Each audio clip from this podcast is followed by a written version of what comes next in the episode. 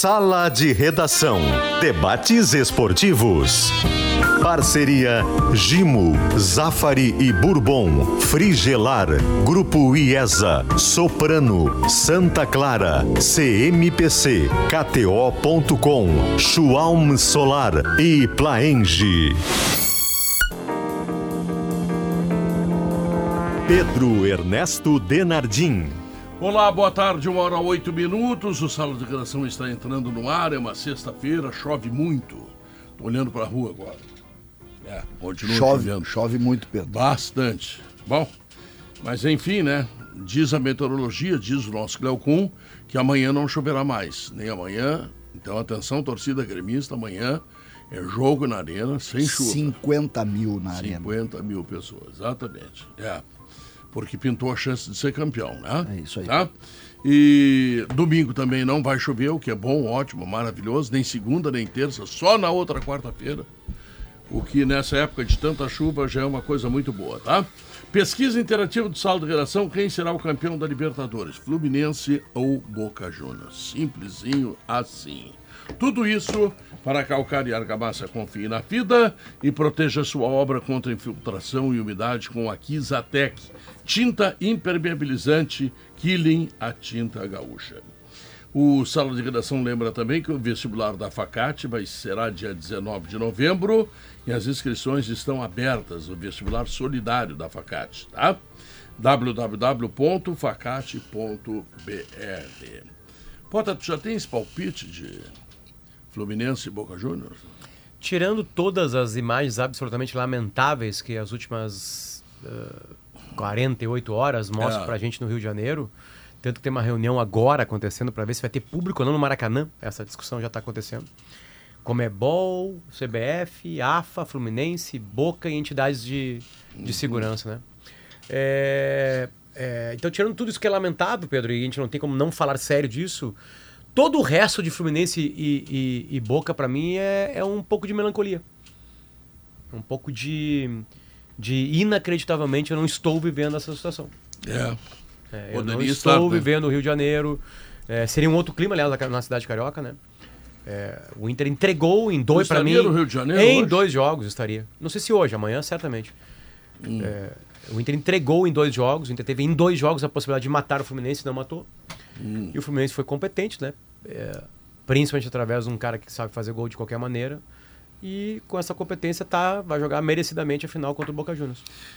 Enfim, então, não... então dito, é, que é isso que eu tenho para dizer. Para mim é, é, a vinheta de Boca e, e Fluminense né? Óbvio que isso não tá me agredindo na vida, não é isso. Eu tô exagerando ah, aqui, uma ah. linguagem exagerada dentro do mundo que é o futebol, que uhum. tem que ser uhum. exagerado e muitas vezes. Mas é lamentável, é inacreditável quase que o Inter, do jeito que foram as semifinais, os dois jogos não esteja jogando a final. O Inter foi melhor em muita. melhor né, de criar é, e tudo mais. Né? Terços, né? Mas foi incompetente naquele final, né? Tipo assim, é. aquilo que eu falo, né? Quem é que mereceu estar na final? O Fluminense. É, a diferença pode, tu pode colocar no centroavante, né? A bola quando caiu. É, o Ener não foi bem, né? Apesar do Ener ter jogado muita bola lá no Rio, né? É, jogou É ele muito. que bota o Inter de volta ao jogo, porque é. o Inter tem um jogador. O Inter toma um gol. Uh, desculpa, o Inter toma um gol. E aí tem uma defesa do, do Rocher, uma defesaça. O Inter tá perdido na partida e, e o Ener Valência, a força, bota o Inter no jogo. Né? Forçando o primeiro cartão do, do Samuel Xavier. Samuel o segundo, cartão do Samuel Xavier. O Inter empata, pega o jogo para ele. No segundo tempo ele teria que. Faz dois gols, um é invalidado. Era para continuar em cima do Fluminense, fazer o terceiro, fazer o quarto, matar o Fluminense. Acabou, palhaçada. Aí veio aqui, podia até perder de 2x1 um aqui no Brasil. Claro. Né? E jogar contra o Boca Juniors amanhã. Então tem um pouco de melancolia, né? Tirando todas, repito, todas as cenas lamentáveis da emboscada que parte da torcida do, do Fluminense. Não, não, ah, é torcedor do Fluminense, desculpa. Que, que bandidos fizeram ontem em Copacabana, né? E continuam fazendo, né? Tem assalto. Pedro, não é só briga de torcida. Quando eles chegaram, eles assaltavam as pessoas, batiam uhum. nas pessoas. Eles, Boca Juniors? Não, eles marginais vestidos com roupas do Fluminense. Sim, perfeito. É, porque é exatamente isso. São marginais que estão vestidos. Com... Claro. Porque antes disso, Pedro, aconteceu a tardinha. O dia inteiro foi de congratulação entre torcedores cariocas, não só do Fluminense, mas do Flamengo, do Vasco, do Botafogo, com torcedores do Boca. Tava um clima né, de coisas bem isoladas, assim, né? Bem, bem isoladas. Hum. O Rio de Janeiro é muito perigoso, né? A chance de roubar teu celular lá, independente de Boca e Fluminense, é muito grande. É, enfim, é uma cidade perigosa, como grandes cidades é, da América do Sul. Mas a emboscada foi a tática. Tanto que a polícia falou assim: olha, a gente estava achando que não ia dar nada. Aí chega um grupo organizado, querendo confusão e faz a confusão. E na confusão eles batem mulher, né, derrubam é, criança, brigam. A polícia tem uma resposta demorada. E segundo a polícia, foi também porque estava um clima de paz lá durante o dia inteiro. Então não esperavam que pudesse ter. Agora, nesse exato momento, ó, a ESPN está com quatro câmeras. Uma dentro do Maracanã, agora cortaram, né? E, e os torcedores do Boca estão agora em Copacabana fazendo festa. Estão ali se divertindo. É um sábado de sol. Desculpa, uma sexta-feira de sol lá. É. Bom. Olha lá, tá ali, ó, tá ali, ó, tá ali, ó. Os caras estão cantando ali, tá tudo certo, ó. Não tem nenhum problema. Tem um grupinho pulando junto, cânticos do Boca, tem tem, tem gente que tá aproveitando o Rio. O Rio tem várias coisas. A Camilinha também falando. Isso é um tem show do Red Hot, né? show do Roberto Carlos, final é. de Libertadores América. E tem aquelas pessoas que estão no Rio porque vão pro Rio no, feriadão. Lá, também é feriadão lá, no Rio de Janeiro, né? Lá. O Rio está lotado. Enfim. Mas vamos lá. CCD, quem ganha? Para mim, Pedro, é que são. Eu, eu separo duas. duas e eu, eu fiz uma brincadeira, até fiz uma coluna que vai. vai eu, eu não sei se hoje ou amanhã vai em GZH. Eu, eu separei em dois esse jogo. Eu separei o jogo de futebol e essas nuances de um jogo de futebol, essas, essas loucuras de um jogo de futebol. E eu separei uma, uma outra ideia do jogo, que é uma ideia mais sobrenatural. É impossível o Fluminense perder amanhã. É impossível. Pensa o seguinte, Potter. Um bar, daqui a pouco chega o Nelson Rodrigues e senta, pede um cigarro, um café. Aí entra o Tom Jobim. Tom Jobim entra, senta ali, fica olhando aquele jeito dele, bota aquele chapéu em cima da mesa. Aí, Pedro, para não, para complicar, chega o Jô Soares. O Jô entra ali, daqui a pouco chega o Cartola. E eles começam a conversar e entra um cara gritando. Paulo Gustavo entra gritando. Assim. Aí, para completar esse bar meio aleatório, entra um cara vestido com uma roupa dos anos 10, assim, uma cartola, tira a cartola e o Jô pergunta pro o Jô pergunta pro Tom: "Não é o Santos Dumont?" E o, e o, e o Tom diz: "Claro que é." E ele se senta ali. Todos começam a olhar para uma janela. E dessa janela começa a vir um barulho absurdo. E no fundo dessa janela está um Maracanã lotado. Aí o Cartola olha e diz o seguinte: não é o Chico que está lá? Ele foi no jogo. E aí o, o Cartola quieto diz: é verdade, ele está ali. E o Jô diz: o Bial também foi. O Bial também está lá. E aí começa uma partida entre um time que reuniu estrelas do, do Brasil que torcem para o Fluminense e que estão junto ali, unindo esses mundos num, em um jogo mágico. Hum. Mágico. É impossível o Fluminense perder. Ah, mas tu, é trouxe, impossível. trouxe o raciocínio do céu. É, do, é, é que é, a história do Fluminense. Veio de avião ou veio de trenó? A história, a história do Fluminense, ela precisa de uma vitória. E como a gente acredita, Pedro, que esse esporte que a gente ama não é só futebol, é impossível o Fluminense perder. O Boca já ganhou esse campeonato aí algumas vezes. Seis. Seis. O Fluminense nunca ganhou. O Fluminense. E se o Boca o Fluminense... ganhar, vai empatar com o Independente. Sabia que o Boca ganhou seis e perdeu seis? É. Não, desculpa. Ganhou seis, perdeu cinco e vai jogar a décima segunda. É impossível, décima segunda final. gente. Pensem bem, é impossível o Fluminense perder. É muita história num clube só. E isso não, não vai acontecer. Jogo, ganha jogo é bola na não, rede. Pedro. Ah, não com essa conversa. Acredita, hora, acredita, uma hora da tarde. Acredita na mágica do futebol, Pedro. Ah, acredita mágica, na mágica do futebol. Tem que não, botar e, a bola para dentro. Não, e em cima disso, nada. Segunda, tu me avisa. Nada pior que o Boca Juniors, né? porque ele é um destruidor de sonhos. Né? Ele é Mas um... esse é. sonho, esse sonho não é impossível. É impossível. Esqueça. O Guerrinha tá me ouvindo aí, Guerrinha? Tô aí, Pedro. Olha, eu acho que uma final é completamente diferente de outros jogos. Né? O Boca Júnior chegou nesta final tropeçando, ganhando nos pênaltis, deixando uma impressão duvidosa seu futebol. O Fluminense é o contrário. O Fluminense andou nessa viagem exibindo bom futebol. É verdade que contra o Inter ele fez tudo para não ir para a final e o Inter não permitiu. O Inter foi lá e disse: Não, quem vai jogar a final é você, Fluminense. Eu acho que o jogo é muito equilibrado, Pedro. Muito equilibrado. O que pode desequilibrar o jogo é o fator local. E aí, um pouquinho mais para o Fluminense. Agora, não esperem um Boca atrevido, não esperem um Boca tentando buscar gol, não. O Boca vai tentar arrastar o jogo. Ele vai confiar muito nessa camisa mística dele. Entendeu? Agora, bola por bola, o Fluminense tem mais do que o Boca. E eu acho que o Fluminense é favorito, sim. Mas muito longe de a gente dizer assim, já ganhou. É, e terá um duelo de centroavantes também, né? De um lado tem o Cano, de outro lado tem o grande uruguaio que fez dupla com o Soares durante muito tempo, chamado Cavani. E que despertou aqui no Brasil, né? É. Vamos fazer o quê, né? Allianz Parque, né? É, é difícil. Na KTO tem bastante equilíbrio nas odds, né? E bem altas. O Fluminense estava pagando na hora do bola nas costas 2,15. E era o que menos paga, o que menos paga porque é o favorito, né? O Boca tá pagando 13 e pouquinho, empate também, tá, tá, tá, tá equilibrado e, e alto para brincar, né? Botar aquela pitada a mais de emoção, como diz a KTO, né? Enfim, no- no- nos jogos. Mas, Pedro, para mim tá aberto, assim. Eu sei, essa parte mística, assim, eu acho bonita também. né? Eu acho legal, né? Que algumas coisas se resolvam. O, o Nelson Rodrigues morreu sabendo que era Libertadores, ele morreu em 80. Ele não viu nenhum brasileiro diferente de Cruzeiro e Santos campeão, né? O Flamengo é 81 campeão da América? 81. 81, né? Não me lembro. É, é, do Rio de Janeiro eu não vi ninguém campeão. Ele viu o Cruzeiro, do Joãozinho, né? Isso. E tá, e o Pelé, né, cara? E o Pelé. Só que ele viu o Pelé, né? Ele viu o Pelé. E, aliás, viu o Pelé ganhar do Boca. Na bomboneira. Lá e aqui. Na bomboneira. E acho que o, o, o Santos jogou essa final contra, o- contra o Bocas no Pacaembu ou no Maracanã? Não sei, é uma boa. Não sei. Não sei Agora o, agora o, o essa essa brincadeira que a gente faz da mística, o que que acontece, Pedro? Os grandes clubes em determinado momento, o Fluminense é um clube que passou pela série C do Campeonato Brasileiro.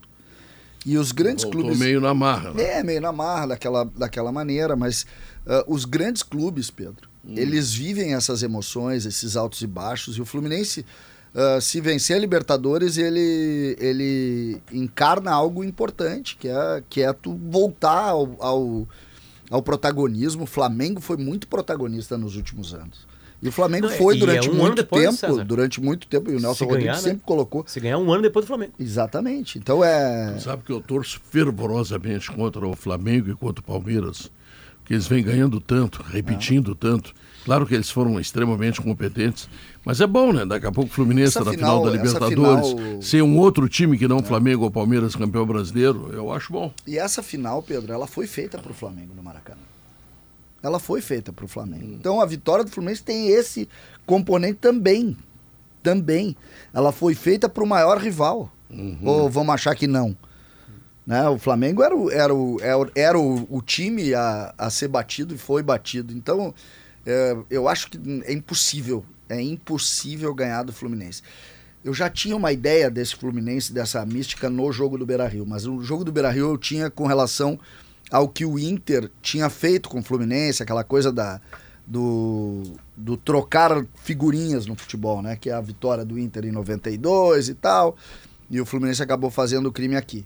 E agora não tem, esqueçam. Não precisa nem ver o jogo. Nós vamos estar vendo, né, Pedro? Lá na cabine da, Claro. da Gaúcha, nós vamos estar vendo e eu vou estar vendo os gols. Será que o- E vou mais longe, tá? Eu acho que o Fluminense ganha e ganha bem o jogo. Será que o Diniz repete a forma de jogar?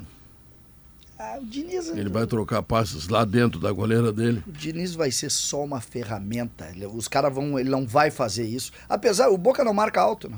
O Boca não marca alto. Ele pode Não, se trocar a bola bola lá. estiver lá, os caras vão lá, né? É, mas ele, eu acho que o Boca não marca alto. O Boca vai marcar aquela meia pressão, não vai marcar dentro da pequena área.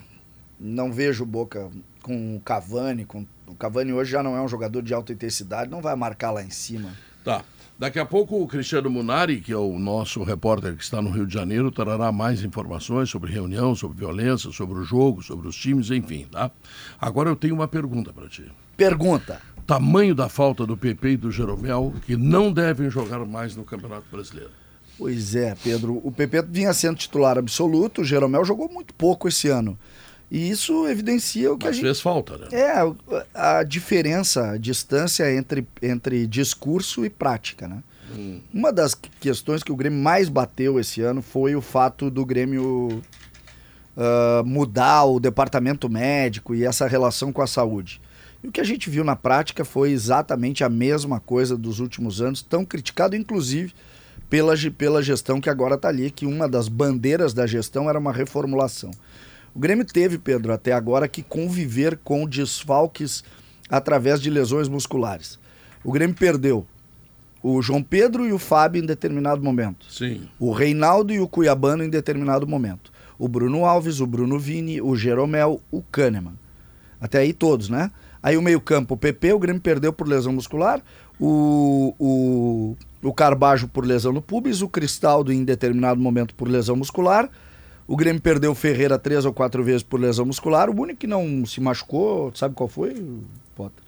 O Soares. Foi o único que não se machucou. E passou a dor do joelho também. Não, é, ele e é não jogou que, um jogo foi no o que, aquecimento, né? Isso. Foi o que mais jogou.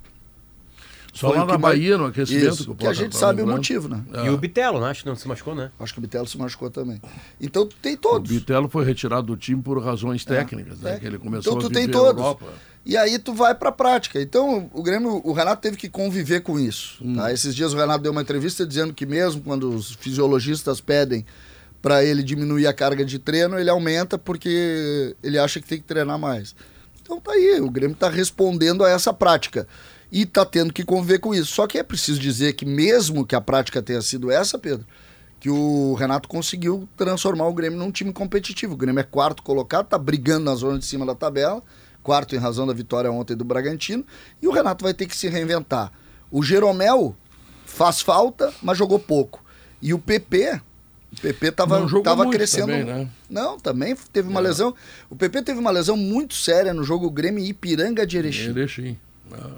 Muito séria naquele jogo. Foi na minha frente, eu Exatamente. Ah. E ele é a terceira lesão muscular do PP nessa temporada. É. Terceira. Agora, Sabe quantas ele teve antes dessa hum, na carreira? Nenhuma. Nenhuma. Tá. Agora quero te dizer o seguinte também, sobre isso. Eu estava assistindo ontem o um jogo do Cruzeiro contra o São Paulo. O Lucas Silva ele afinou. Ele está jogando mais, ele está se movimentando mais, ele está passando melhor, ele está em tudo, qualquer valência tu observares do Lucas Silva, ele está melhor do que estava quando estava aqui no Grêmio. Então, apesar de todo esse sucesso do Grêmio, de tantas coisas boas que fizeram, e a melhor delas foi trazer o Soares, essa é irrepetível, sim, né? Sim, de tão boa que foi. Sim, tá? o Grêmio tem algumas dificuldades que eu não consigo entender. Assim. O jogador aqui era, era lerdo, ele era grosso, ele estava, sabe, não barriga de, ninguém. barriga de marido, essa coisa toda, não pegava ninguém, porque chegava atrasado. E agora ele está numa dinâmica. É não, não, não, vou dizer que ele está com a dinâmica de, de, um velocista, não, não é isso. Em relação a ele, ele, tá ele cresceu uma barbaridade. Quando, quando a gente viu, eu não me lembro qual o jogo do, do Cruzeiro que nós vimos, Pedro.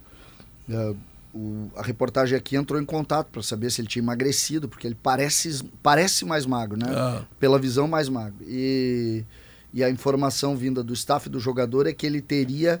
Ele estaria melhor condicionado fisicamente. Mais massa magra, né? É, melhor ah. condicionado. Uhum. Melhor condicionado no nível de hoje. É que o que mudou nele é que ele está jogando. Aqui ele passava mais tempo no banco, sabe como é que é? O jogador no banco relaxa é, um pouco. Al algumas fases, né, Guerrinho? Outras é, ele jogou, né? Que ele é bom jogador, eu não tenho dúvida. O Real Madrid não é, não é feira, feira livre, né? Que sorteou o cara e levou o cara para lá. Ele, ele aqui no Grêmio, ele ficou devendo realmente, mas pela condição de reserva, tu vai, tu vai perdendo tesão entendeu? Tu sabe que vai ficar no banco. Lá não, lá ele é visto como uma das principais figuras do time do Cruzeiro. E eu gostei do Cruzeiro ontem. Gostei. É, e o Cruzeiro pega o Inter domingo, né? Lá no Mineirão. É, e precisa ganhar porque ele perdeu. É casca de banana esse jogo aí.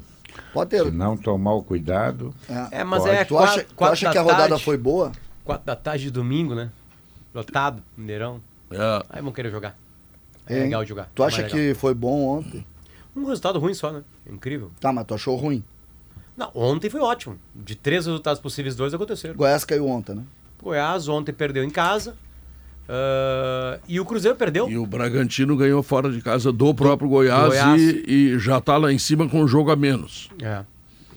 Ele é, ele, ele é o time o... mais feliz perto do, do Botafogo, né? É, exatamente. Tem quatro pontos de diferença do Botafogo com uma partida Tá, Uma parte- não, é, tá na mesma toada, é. É, Mesmo agora- O nome do técnico do, Bragantino, um nome engraçado. O Caixinha? Caixinha. Caixinha. Caixinha. Caixinha. Não, não, Ele Braga- arrumou aquele timezinho Bragantino legal, é bom né? time, mas ontem... E a gurizada, né? É, A só que é ontem, guri, né? ontem, por exemplo, Pedro, o Goiás teve muitas chances também. É. Muitas chances. É verdade, 2 a 0 acaba aquele gol no finalzinho, aqueles contra-ataques, mas teve muita chance de fazer. O Goiás é um time que falta. é, Vai cair, né? Goiás, não acha. Guerrinha? Ontem caiu o Goiás, né? É, teoricamente o Goiás não tem bala para reagir, né? O Goiás andou perdendo alguns jogos dentro de casa. Um deles foi contra o Vasco. E ali, ali acabou aparentemente o gás. E ontem essa derrota é uma derrota previsível. O Bragantino é melhor que o Goiás. Sim. Mas aí tu começa a fazer conta. Agora faltam oito jogos. Nós temos que fazer no mínimo 21 pontos. Não vai fazer. Não vai. Então eu também acho que caiu. O, ontem, o que eu acho, e aí entra uma, uma discussão que a gente pode colocar aqui, o Vasco foi a 34, uma vitória surpreendente, tá? Segundo os analistas aí, quem cuida de número, é o 11 primeiro para baixo tem risco. Então tu tem É o Inter. o Cuiabá, não, o Cuiabá Cui- ah, é. com 40, o Corinthians com 40, o Inter com 39, o Bahia com 37, o Santos com 37, o Cruzeiro com 37, um jogo a menos, e o, e o Vasco com 34. Se o Inter perder domingo, o Inter encurta para dois pontos. A diferença É, e o Cruzeiro passa o Inter. É, o Cruzeiro, mas, mas o, esse, esse a encur- diferença do G4, do Z4, né? É, o Vasco, tá? Vamos pegar o Vasco como balizador, porque o Vasco é o que tá, é o que tem que sair, né? É o, é o que está sendo rebaixado com 34. O Vasco, Pedro, tem o Botafogo em casa, segunda de noite. O líder do campeonato. O líder contra o Botafogo, exatamente, contra o líder do campeonato. Então aqui, se o Vasco ganhar, o Vasco vai a 37. E ele deve encontrar alguém ali, né? Alguém vai perder desses. Tem, tem três times com 37, tem o Cruzeiro com 37, o Santos e o Bahia. O Cruzeiro, a gente já falou, tem o Internacional, o Santos tem o Cuiabá em casa, né? Que é importante. E o Bahia tem o Grêmio em Porto Alegre, no sábado. Então a ruim pro Bahia, tendência, a tendência é que o Bahia possa terminar essa, essa rodada na zona de rebaixamento. E eu quero chamar atenção para um time, tá? Que não entrou na discussão ainda, Cuiabá. Cuiabá. Prestem Vasco- atenção no o Cuiabá. Vasco- o Vasco não ganha do Botafogo. Não ganha. Pode levar o jogo para São Januário, não ganha. A diferença de time é muito grande. Aliás, ontem o Vasco tem um gol muito parecido com o gol anulado do São Paulo, do, do Alisson. É, a unha está na frente. É, ontem Entendeu? deram uma, eu acho que deram uma É, forçadinha. Eu acho que deram, deram uma ajudinha pro Vasco. Aliás, eu vi aquele lance, eles marcaram impedimento, né? Eu, eu não vi nenhum impedimento, nem a unha eu não vi. mas, Pedro, enfim, sete jogos, duas vitórias. hum, Ok? sim. Tá? Sete jogos do Inter, duas vitórias. É, É, o, é o que o Inter precisa. é possível, né? Claro. Essa é a matemática, né? Claro. Parece fácil, certo? Beleza. O que nós nunca, nunca, e era a discussão que eu tinha com o Botafogo na frente, é a matemática é importante, mas a matemática e a proximidade te dá coisas que o futebol não é.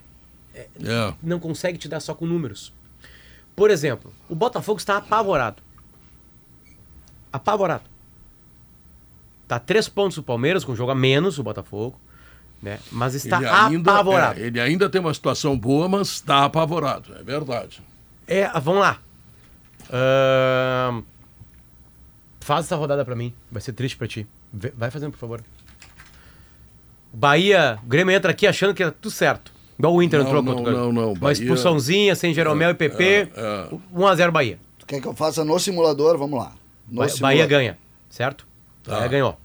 Vai pra quantos Ah, pontos? já começamos mal, né? Não, mas beleza, Bahia ganhou, vai quantos pontos? O Bahia vai a 40. Tá. Aí o Inter joga mal de novo e perde pro Cruzeiro. 39, O Cruzeiro vai pra 30, 40, né? 40. Sim. 40, passa o Inter. É. Certo? É Certo. isso aí, né? O Vasco ganha do Botafogo. O Botafogo tá mal, tá sem confiança. Ganhou o Vasco do Botafogo. Vai 37 também. Isso, Certo? certo. Quem mais tá atrás? Aí o Cruzeiro já ganhou do Inter. Isso, É? isso. Tá, beleza. Né? de novo aqui. Aí só pra dar um cagacinho, o Goiás ganhou também. Fala no microfone tia. É que eu tô olhando pra tabela ali. Eu sei. Olhando pra tabela. Fala no microfone. O Goiás vai a 35. 35, só pra dar aquele cagacinho, certo? certo. Fechou. É, aí o Inter fica assim, ó. Vasco 37, Cruzeiro 40. Ah, o Santos, tem o Santos também. O Santos pega quem? O Santos pega o Cuiabá em casa. Cuiabá em casa e ganha. 40. Pavor. Potter, sobre a questão. Absoluto pavor. Sobre a questão Tu do. fez um mapa da desgraça. É, não o é- que o Inter me coloca. Não, mas o Potter tem razão pelo seguinte: ah, hoje não tem sol nem vai aparecer. Amanhã e domingo parece que sim. Eh, se, você- se uma pessoa disser para você. o sol vai te iluminar porque tu vai pra arena ver o jogo do Grêmio, do Exatamente. Vamos do- muito cedo para já ter o jogo do- da Libertadores lá, vamos interagir tudo. Posso ir junto? Não, você deve ir junto. Ah, obrigado. Mas hoje não tem sol. Aí eu vou acreditar, vou- eu olho para a rua e digo assim, aí eu não acredito no sol. É o nosso caso não acreditando que o Inter possa cair.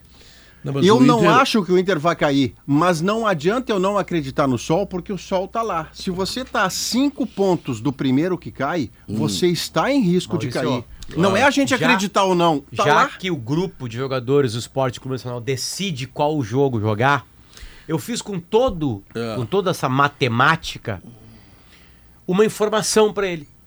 Hum. Querido grupo de jogadores do Esporte Clube Nacional, é decisão 4 da tarde contra o Cruzeiro do Mineirão. Verdade. É decisão. Verdade. Vale pra cacete o jogo domingo lá Como no é que é? Pra não, Pegando- não tem canal aberto, mas, é pegando- como se tivesse. Quatro da tarde, casa cheia. O Ronaldo vai estar lá olhando vocês jogarem. Um dos maiores craques da história. Tudo, tudo bota como. É, é- é- é a repetição da final de 75, né? Tem um monte de peso esse jogo aí. Yeah. Esse jogo é importante. Esse eles vão jogar. Ah, pegando a lógica, tá? Vamos ser prático aqui em cima da lógica do Potter, tá? O único resultado que ele criou que é absurdo é o Bahia ganhar do Grêmio em Porto Alegre. Não, não é absurdo. Não, não, mas dentro do- da realidade é. Vamos pela lógica, ele abre dizendo que é um absurdo. Não, Bahia não, ganhar é do que Não, tu, absurdo o Bahia se eu te, City. Não, se eu te pergunto antes, se eu te O pergunto favorito antes, é o Grêmio. O Grêmio em Porto Alegre contra o Bahia, Não, tu é não que vai só- dizer que o Bahia agora agora tu olha, não, é que os outros não é. Pega aqui Santos Cuiabá, Cruzeiro e Inter. E o Vasco Goiás contra o Curitiba. É, e tem um Vasco e Botafogo, né? Porque aí eu, tô- eu botei o peso do Botafogo. Botafogo Tá, tá, não, mas acho que o Botafogo tá bem. O Vasco e o Botafogo também é um. Seria, dentro dessa linha, um jogo. Não, mas é Vasco e Botafogo. Isso, é em, é em Vasco. É em Vasco, tipo assim, não é uma anomalia. Não, não é. Né? O, o Guerrinha tem toda a razão, não- a comparação de, de times não é. O Inter jogou sério contra o Vasco e ganhou, Pedro. Mas quer ver Não. um... Ganhou. Não, jogou Ganhou Jogou bem. sério contra o Santos. É. cara. Lembra que a gente falou que o Inter teria uma Copa segunda divisão, Aham. né, Pra sair dela? Acaba amanhã. Desculpa, acaba domingo. Acaba domingo. Só Porque que- o outro adversário do Inter é o Fluminense. Tudo bem, mas o aproveitamento do Inter na Copa Segunda Divisão. É 50% É, é até o agora. mesmo não é 50 porque aproveitamento. tem um empate, né? Um pouquinho É o mais de 50. mesmo aproveitamento do Inter no brasileiro. Ah, não, empate, empate claro. Não, No é América. que o América foi O empate. Inter ganhou não do derrota. Santos, ah, ganhou do 50 e alguma Vasco, coisa. empatou com o América e perdeu pro Curitiba. Isso. É. Beleza? Se, se empatar com o Cruzeiro, se livrou do rebaixamento, né, entre aspas. Exatamente. Ah, Agora, eu se, tenho- se eu perder tenho pro Cruzeiro. É. É, não, enrosca, o né? constrangimento é o seguinte, Ah. entre outros tantos que o Inter está infligindo a torcedores como o Potter. Se o Santos vencer e o Inter perder, o Santos, que nós já chegamos nesta bancada a dar É como rebaixado, É o grande vai Santos passa o Inter. É isso aí. Meu Deus. É isso. O Santos joga em casa e o Inter joga fora. Olha, isso não é improvável. Maurício, uma Mas eu informação acho que, importante. eu acho que o, eu acho que o, o time mais cotado, agora já tem, para mim já tem três que caíram. Goiás está junto, é América, verdade. Goiás, América e Curitiba. Eu acho que o grande candidato à quarta vaga é o Vasco. O Vasco tem uma tabela muito complicada. Muito, mas muito complicada. O Vasco vai precisar fazer o que fez ontem lá em Cuiabá. Vai precisar ganhar longe de casa. E o Vasco é um, é um time que, de dois, três jogadores, entendeu? Tá muito no bafo da onça. Então, eu acho que o Santos é, o Santos também é candidato. Mas o Santos tem esse jogo aí que pode passar a respirar mais aliviado. né? Bota o, o Guerrinha, bota o Cuiabá nesse teu, nesse teu, nesse teu pensamento aí. Quantos pontos tem o Cuiabá? 40. É, ele precisa de no mínimo uma vitória e um empate. Ah, bota esse, bota o Cuiabá porque o Cuiabá também acabou perdendo duas em casa que não estava na conta. Ô. Agora olha a tabelinha, tu vai Pedro, ver. Pedro, se o Inter jogar, jogou contra o River Plate, contra o Fluminense, o mesmo grupo de jogadores, não cai de jeito nenhum. É, De jeito nenhum. eu tenho um convite para vocês não dormirem cedo hoje, que a Rádio Gaúcha estará transmitindo o jogo do Juventude contra o Ituano. E É um uma jogo vitória chave, do né? Juventude em casa, no Alfredo O Jacão. que é muito provável que aconteça. tá? Coloca o Juventude de volta ao G4, ou seja, estaria É, o classificado. problema é que o Juventude tá Faltando pegando quatro, gente- quatro rodadas. Pegando o time que vai cair pra ter Série C e não consegue ganhar em casa. É. Dentro do Jacó. Sem o? Nenê. E, aí- e o Nenê agora não tá fora, né? Teve joga mais. fissura. Não, não joga esse ano mais. Agora, a decisão Hoje à importante- noite dá papada. Eu não sei como é que tá o tempo em Caxias. Daqui a pouco também chove que nem louco lá. É. O campo fica impraticável. É, tem que dar tudo certo hoje. Mas hoje é o dia de ganhar e, e embalar. e embalar. Garrinha, eu estou pensando numa decisão importante, é que a Plaenge chegou em Porto Alegre e está colocando mais um grande lançamento. Então, olha aqui, ó, vamos abrir as portas para o novo. Em breve, mais um lançamento da Plaenge aqui na capital dos gaúchos. Lá vou eu falar. Lá vou eu falar com o Toigo para comprar hoje no Plaenge. Ah, o Toigo, o Toigo te dá um- uma entrada, inclusive. É, claro. Não, não, não. Entrada não adianta. Dá todo.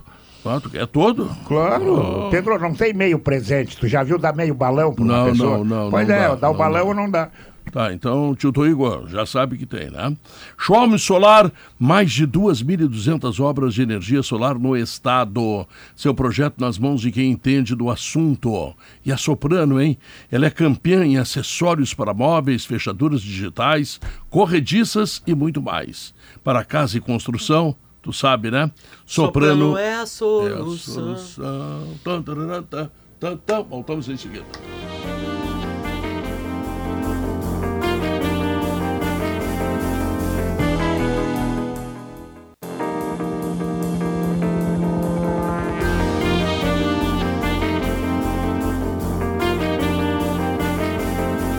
Uma hora e 44 minutos, este é o Sala de Redação e a nova pastilha Gimo Lava-Louças Multicamadas. Ela tem te- tecnologia que dá brilho e é feito para máquina e para você. E tu sabe, né? Quando a Gimo, a qualidade é comprovada. Bom, se fala em 45, 50 mil pessoas na arena 50 amanhã. mil, 50 mil, uh, E não praticamente vai chover todos, amanhã, é importante aí. Muito importante, Pedro. Praticamente todos os ingressos vendidos e, e uma expectativa importante. Aí o torcedor entendendo o pacto Soares que o Grêmio botou fez. 30 mil pessoas no, na arena. Botou, Soares botou 30 mil. Em E dois o- jogos. E o que é o futebol, né? O que é o futebol? O Grêmio sai para esses dois jogos muito desconfiado, né? Não, e começou desconfiado contra o Flamengo. Contra o Flamengo, sem, Sem o Soares. sem dúvida. E aí vai. Que é onde começa a reação essa dos três jogos em sequência, que tem o Soares de protagonista nos dois últimos jogos, César, mas você viu, a sua voz pagou o quanto você sofreu para virar contra o Flamengo, mas o quanto é também ali que começa esse tempo novo de competir acima da média, que é o que o Grêmio está fazendo. É, e, e me parece o seguinte: o jogo do Bahia é também um jogo nessa linha dos times que vão brigar para não cair, assim como o Curitiba e o. e O Bahia vem bem em casa e mal fora, né? É, o Bahia. Relativamente, ele atuada, tem uma né? vitória sobre o Goiás, que era concorrente Ah, direto, sim, de naquela 6 a goleada. 4 em É, Goiânia. aí ele emenda duas vitórias na Fonte Nova e duas derrotas, eu acho, fora de casa. É, só que o Bahia, Potter, tem né, que nem amanhã. Se amanhã ele perde pro Grêmio, é a lógica. Como era a lógica ele perder pro Palmeiras fora de casa. O Bahia tá tendo resultados que, se ele mantiver a lógica dos resultados, ele escapa. Que é ganhar na sua casa de quem tem que ganhar e perder para quem pode perder. É isso que o Bahia tem feito.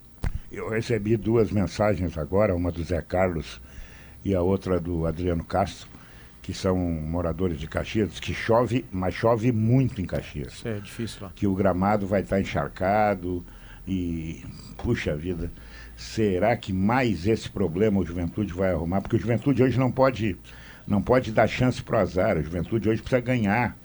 Porque se não ganhar, complica a volta para a Série A. É, mais ou menos. Mais ou menos. Agora, esse, esse jogo do Grêmio é a confirmação, né? O Grêmio precisa. O Grêmio é favorito, amplo favorito, e o Grêmio precisa confirmar, Pedro. Mas o Grêmio, o Confirmar. Grêmio tem uma coisa boa. tá? É, Ganhar o campeonato é uma disputa contra outros seis times. É difícil, muito difícil. Chegar no G4 é a disputa que tu tem que superar três times. Uhum. Chegar no G6, tu tem que superar um, time. Exatamente Então, é a a situação do Grêmio, é, no mínimo, no mínimo, é uma vaga no G6. É isso aí. Onde vai ter que jogar aquelas fases preliminares e tal, mas está na Libertadores. E isto com muita facilidade. O Grêmio não vai, o Grêmio não vai ser pior do que seis. né? Não, eu acho que é, o raciocínio, teu raciocínio é perfeito, Pedro. É exatamente isso. Ah, só que é aquilo, né? A vaga. O título é mágico, né? O título é mágico. É. O, a vaga Não é impossível, né? Não é. Ah. Não, não, e principalmente, eu acho que o grande, a grande mensagem dessa rodada é que tu não pode mais projetar esse campeonato a longo prazo. Tu precisa projetar ele no final de cada jogo. Então, por exemplo, o Grêmio vence, o Grêmio vai a 56 e vai olhar o Palmeiras que começa a jogar logo depois. O, o Botafogo joga na segunda-feira. Por isso é que o jogo, a rodada começa curiosamente com o Grêmio às 7h30 e termina curiosamente com o Botafogo. E é isso que o Grêmio tem que fazer. O, o apito do árbitro, ah, quando começar o jogo, começa o Grêmio. Se o Grêmio vencer, esse jogo do Grêmio termina domingo às nove da noite, como nós. com- ah, segunda, às nove da noite, segunda. como nós comentamos ontem. É, é. Né? O jogo do Botafogo é às 19 horas, segunda-feira. Então, esse é o quadro. Este é o quadro. Se a sua ambição não fosse tanto o título e sim a vaga direta, nem era até segunda, né? Claro que não, claro Era que não. No final de semana você já matava essa Exatamente. questão, porque você no mínimo assegurava a posição em que já está e dependendo dos resultados paralelos, você avançava sobre uma em que já esteve. O Essa que o título. Bragantino tomou de ontem para O hoje. título, Maurício, tu, enquanto tu tiver matematicamente, tu vai olhar pra tabela. Por mais que tu não queira olhar. É. Esses dias um, um gremistão, amigo meu, me ligou e disse assim, César, vamos parar de olhar a tabela. Eu disse, eu não consigo.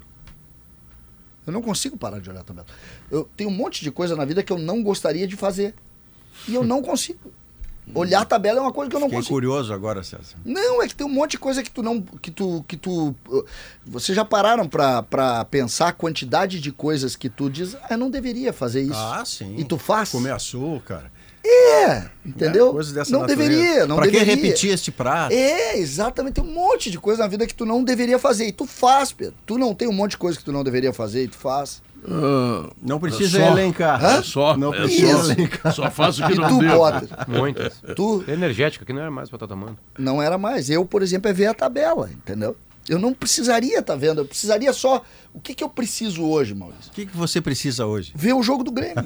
É que a lógica, César, foi pro saco, né? Chegou esse momento decisivo, onde tudo é decisão, vai pro saco, né? Isso. Porque é decisivo pra todo mundo, de alguma maneira.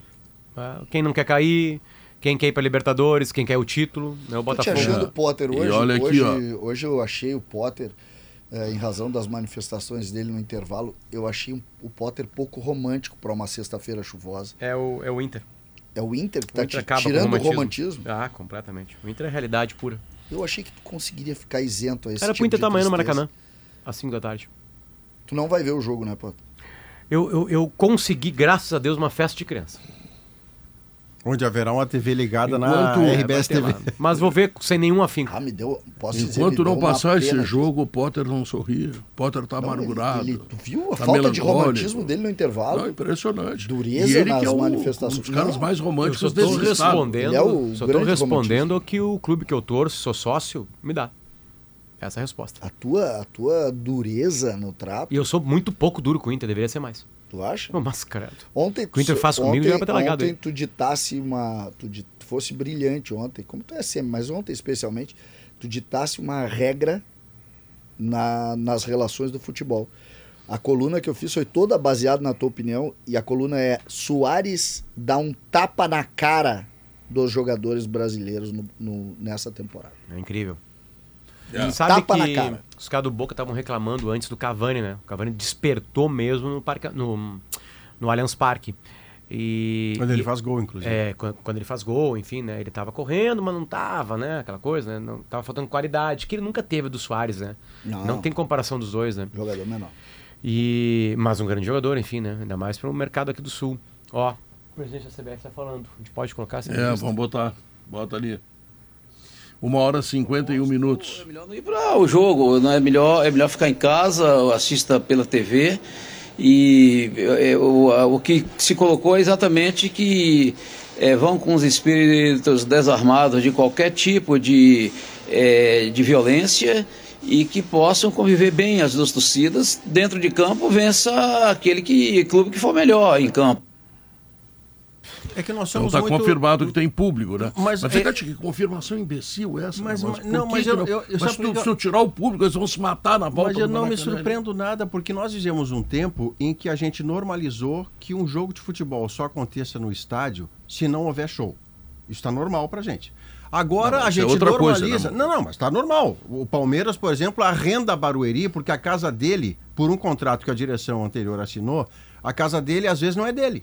Mas senão ele não teria dinheiro para fazer Bom, aí a estádio. gente vai explicar isso pro porteiro, porque você pode fazer um negócio de uma outra forma. O estádio pode não ser tão luxuoso, pode não o ser Santos tão está grande. fechando com a W Torre. Isso, eu vou, eu vou sugerir, eu vou, vou ligar lá para Santos hoje, vou sugerir Então. que a negociação tenha a tua presença. Mas então, é bem normal que aconteça isso. O show Então o vem cara antes tem a jogo, solução, né? Claro. E, e aí você tem uma reunião, olha só que bonito isso, Hum. a- a- nós somos sensatos. A Comebol percebeu, depois de três ou quatro brigas nas areias de Copacabana, que era preciso dar atenção para a questão da segurança. Então, 24 horas antes do jogo, ela reúne as partes. É. Olha que coisa sensata. Maravilhoso. E ao final É. da reunião sai uma pessoa de lá para dizer: tem uma notícia a dar. Os microfones se ligam, a câmera liga, o holofote, vai ter público no Maracanã. Pronto, acabou. Esse é o tempo que a gente vive, Pedro. É, Esse o tempo essa que é a gente incrível. Mas essa é a. Essa, hoje, hoje pela manhã eu estava vendo e vi as cenas de ontem. Eh, Nós tivemos isso e uma mudança importante na Champions League, a partir exatamente da migração, né? De, de, da ida de torcedores na época dos hooligans ingleses para jogos decisivos em, outras, em outros países. E, e isso acabou determinando uma mudança importante na relação. né? Importante na relação. Um aparato de segurança muito mais firme, punição ao clube, ao clube da torcida que faça a lambança, a punição é ao clube, porque de alguma forma ele também se responsabiliza para que isso não Claro, aconteça. claro. Os meios de segurança pública participam. O projeto é de todo mundo. O Fluminense, por exemplo, está aqui na notícia que eu vi hoje, ah, houve um dirigente do Fluminense que disse assim, não, essa questão de segurança não é problema nosso. De fato, nas areias de Copacabana não é, mas ele tem que participar de alguma forma. Ele não pode se isentar. Ninguém, dá, ninguém que é do contexto do futebol, Não. Pedro, pode se isentar do processo de segurança. onde é que ele tem uma que ir? coisa importante aí que tu falou. É, punição ao CPF. E ao clube. O CPFzinho que fez essa coisa vai Isso. ser encarcerado. Aí E todos não outros vão volta pensar ao assim. Estádio. Sabia que o cara foi Eu cara. vou E o, fulano É. tá preso porque brigou na Champions É, passada. e- Faz um ano, faz um ano. É, tá tá, como mas diminui na- na rápido. Champions que vem, Não, ele não, pode não, diminuir, não, não, ele não não, pode não, nunca não. mais. Ah, ah, o restante do diálogo, Potter, que esse que você chama com toda a razão, que além do clube institucionalmente, o CPF os times ingleses junto, não participaram de competições Internacionais. meia década. acho. Mas nessa conversa que o Potter traz, o cara diz assim: o amigo chama Hélio. Tá, e o Hélio vai poder ir no ano que vem? Não, o Hélio nunca mais vai no estádio. Não, mas, Porque fez Maurício, lambança. Antes, antes, antes disso, é uma informação que tu mesmo trouxesse. Não tinha um plano de segurança para um jogo final da Libertadores, sabendo, todos nós sabemos, que a torcida do Boca tem elementos que pregam violência e as torcidas do Rio de Janeiro a Pedro, mesma coisa. Pedro, assim, então, pô, tem Assim, que ó, antecipar. a, a final de, de um jogo só, o estopim da ideia acontece por um ato violento numa final de dois jogos em Buenos Aires. Sim. Teve Bomboneira, lembra? É. E depois teve o Monumental, e no Monumental o ônibus do Boca Juniors é atingido por Foi garrafas e pedrada, pedras, né? é. Na ida, do, é. na ida pro. Na ida pro Na ida pro Monumental na final, que era um. Era, Chegando no estádio. Boca e, é, e e era River final de Plate. semana, final, não, Não, era? não, não, era um sábado também. sim, não final de semana, era era Não, não, de- fim de era semana, de- fim de era semana, final de dia, semana. né? Isso, era de dia. Eu lembro que mais. De dia. Beleza, aí Era discussão. Madrid. É. Madrid. A final caiu pra cima. Aí vai pra Madrid, porque como o primeiro jogo tinha sido 0x0 ou 1x1, 1x1, tinha sido o primeiro jogo, É. não valia nada, não tinha mais gol qualificado, Lá, então virou um 3 a jogo 1 só. River Plate. Virou um jogo só, tem aquela virada do River, magnífica, enfim, né? Aí a Comebol, então tá, a partir do ano que vem é isso aí. Aí tem Flamengo e River. Então a gente já teve um jogo de milhões em outra cidade que deu certo. Deu certo em Lima, Flamengo e River Plate. Claro que teve uma briga ou outra, mas tipo assim, isso acontece na Champions. Acontece na Champions. Sim, tem briga, claro. A diferença é que nenhum time era local lá, né, Potter? Essa, é, Essa é a diferença. Essa é a diferença. Porque aí, Não aí é uma coisa meio louca, porque assim, não, a culpa do, do- do- da final de um jogo só. Sim, mas tá acontecendo no, no, no Maracanã o que era antes, né? Só que não num, num só jogo, uma ida e volta. Só que como é um jogo só, a... milhares saem da sua casa pra isso. Porque o Boca, o Boca jogou uma final em 2007 em Porto Alegre. Não veio 100 mil argentinos pra cá. Muito mais perto. Veio 10 mil. 5 Mas mil, uma coisa- 3 mil. Um- Uma coisa que mudou, é, eu, eu estava lá no Monumental de Nunes, no jogo que o Inter jogou lá contra o River, agora nessa Libertadores, ah, mais ou menos num raio de 2 quilômetros. É o padrão Copa do Mundo. É, Só passa estava com proibido de entrar. Só passa com Exatamente. ingresso. É, eles vão ter que fazer isso amanhã no Maracanã. Claro. Eles vão ter que Só fazer. Não, com não, senão eles vão ter 100 mil pessoas em volta do estádio. É. Não, o- a E questão é aí, a seguinte, isso ajuda Maracanã- muito. Então, por exemplo, Maracanã é o, uma- Sa- o Sambódromo é, O Sambódromo é Catumbi, é uns 15 minutos do Maracanã. é que teria uma, a promessa de ter uma, Uma fanfest. e com um telão, não vai ter mais. É. Então, quem não tem ingresso vai ter que descobrir televisões perdidas para assistir a partida. Eu, eu, eu É, acho que o Fluminense casa, também né? desistiu do Laranjeiras.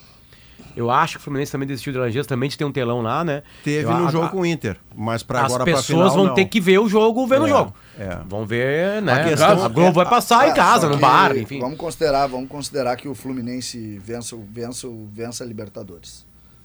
Ah, o povo tricolor vai pra rua depois. E se tu tem 40 mil torcedores do Boca numa cidade como o Rio de Janeiro, tu vai ter mil conflitos. É, e, e vice-versa. O Boca vence, vão festejar na rua. Claro. A mesma coisa. E dá pau tá falando novo. de 40 Não, mil. E, e esse é o estado de pré-tensão, Pedro. Pré-tensão. eh, que tem a ver, por exemplo, se a gente lembrar, na Copa de 14, qual era a música que os argentinos bem-humoradamente cantavam? Eh, eh, me, me diz como se sente Tener em casa tu papá. em ter em casa seu papá, em ter em casa seu papai. Argentinos diziam aos brasileiros: Brasil, me diga como se sente em ter em casa seu papai. que se siente. Ou seja, tem ali um, algo belicoso. Isso é, É. provocativo. Não, não, não, mas tem- Aí tem- o cara um responde pouco mais, acima da- do tom. Pronto. Tem um pouco mais. Em quase todos os estados argentinos que eu já fui, tem o grito para brasileiro de macaco. Sim. E não é brasileiro de cor negra, é brasileiro. Essa, essa foi a Pode ser desculpa. qualquer pele. Essa foi a desculpa é, da espécie de milícia que ontem foi a, a Copacabana bater em Argentina. Fazer ju- justiceiros, né? É, justiceiros. Justiceiros. Só que toda a justiça feita assim, a, a atacado, ela é injusta, porque entre as pessoas que foram ah, soqueadas, havia argentinos Furtadas, que certamente roubadas. não são racistas. É. Eles só vieram ver o jogo. Então você deu no Chico e no Francisco, só que o Chico não é racista. Eles têm uma rivalidade conosco que nós não temos eh, com eles. Nós, É que nós eh, gaúchos não temos, Pedro. nós gaúchos. Nós gaúchos. A rivalidade entre. entre eu tanto- até tenho um tanto- monte de coisa que eu admiro Hoje, deles. sobre. Nós, não é que nós aqui do Rio Grande do Sul, nós gostamos de argentinos e de uruguaios. Os cariocas não gostam tanto como nós gostamos. Essa rivalidade foi criada por uma fórmula de comunicação que colocou para o Brasil o grande rival. A gente olha, esses dias eu vi uma entrevista do Zico sobre isso. E ele diz que não tinha tanta rivalidade com a Argentina. Isso foi criado nos últimos anos. E é verdade, foi uma comunicação, o, o super clássico, aquela coisa de brasileiros e argentinos. Mas é mais lá do que aqui. Houve um tempo, inclusive, que isso foi eh, potencializado porque a Argentina começou a acreditar e a lançar, ainda aos tempos de Maradona, não era nem Messi, que Maradona poderia ser melhor jogador do Hum. É, que Pelé. é. E isso foi virando algo muito grande. Agora, Maurício, eu vou te dizer uma coisa. Eu estou pensando em fazer um churrasco, bem daquele jeito que eu eu gosto. estou tu muito gosta dentro. também, Estou né? muito dentro. Tá? Vou te convidar, inclusive, tá? Então, olha aqui, uma salva de palmas para o assador. Sabe aquele churrasco que tu aplaude o cara que está assando? Sabe por quê? Porque ele foi lá no Zafari. Aí, tá? E aí ele pegou a qualidade do Zafari, a carne do Zafari. O Zafari é demais.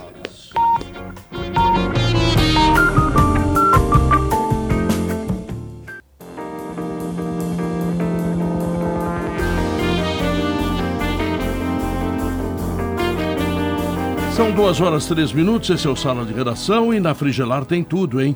Lá você encontra toda a linha de ar-condicionado comercial e residencial, eletros, além de tudo que você precisa em peças de refrigeração. Acesse agora o site frigelar.com.br. A IESA, ah, IESA, ela tem toda a linha Nissan com descontos imperdíveis, hein?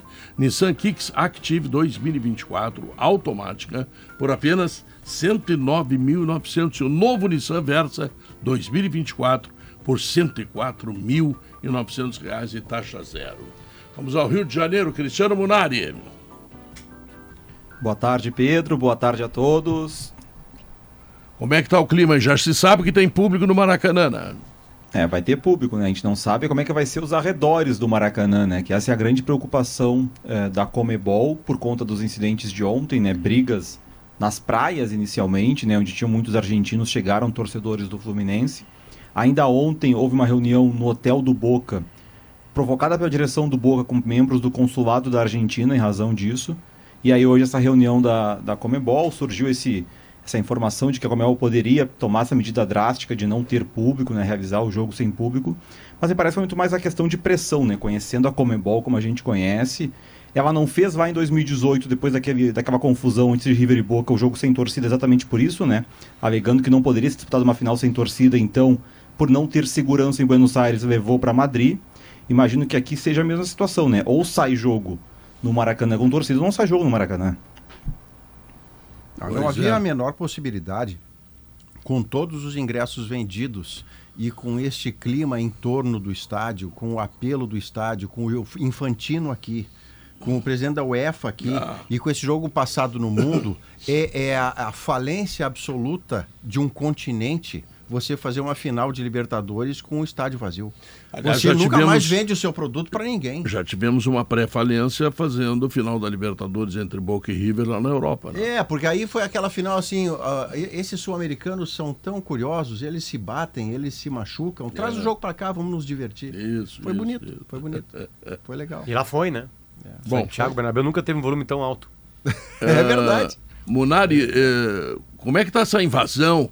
Como é que está, o que que tu observasse aí das forças de segurança tentando de alguma forma impedir esses confrontos? Como é que é o ambiente que tu vives aí no Rio de Janeiro?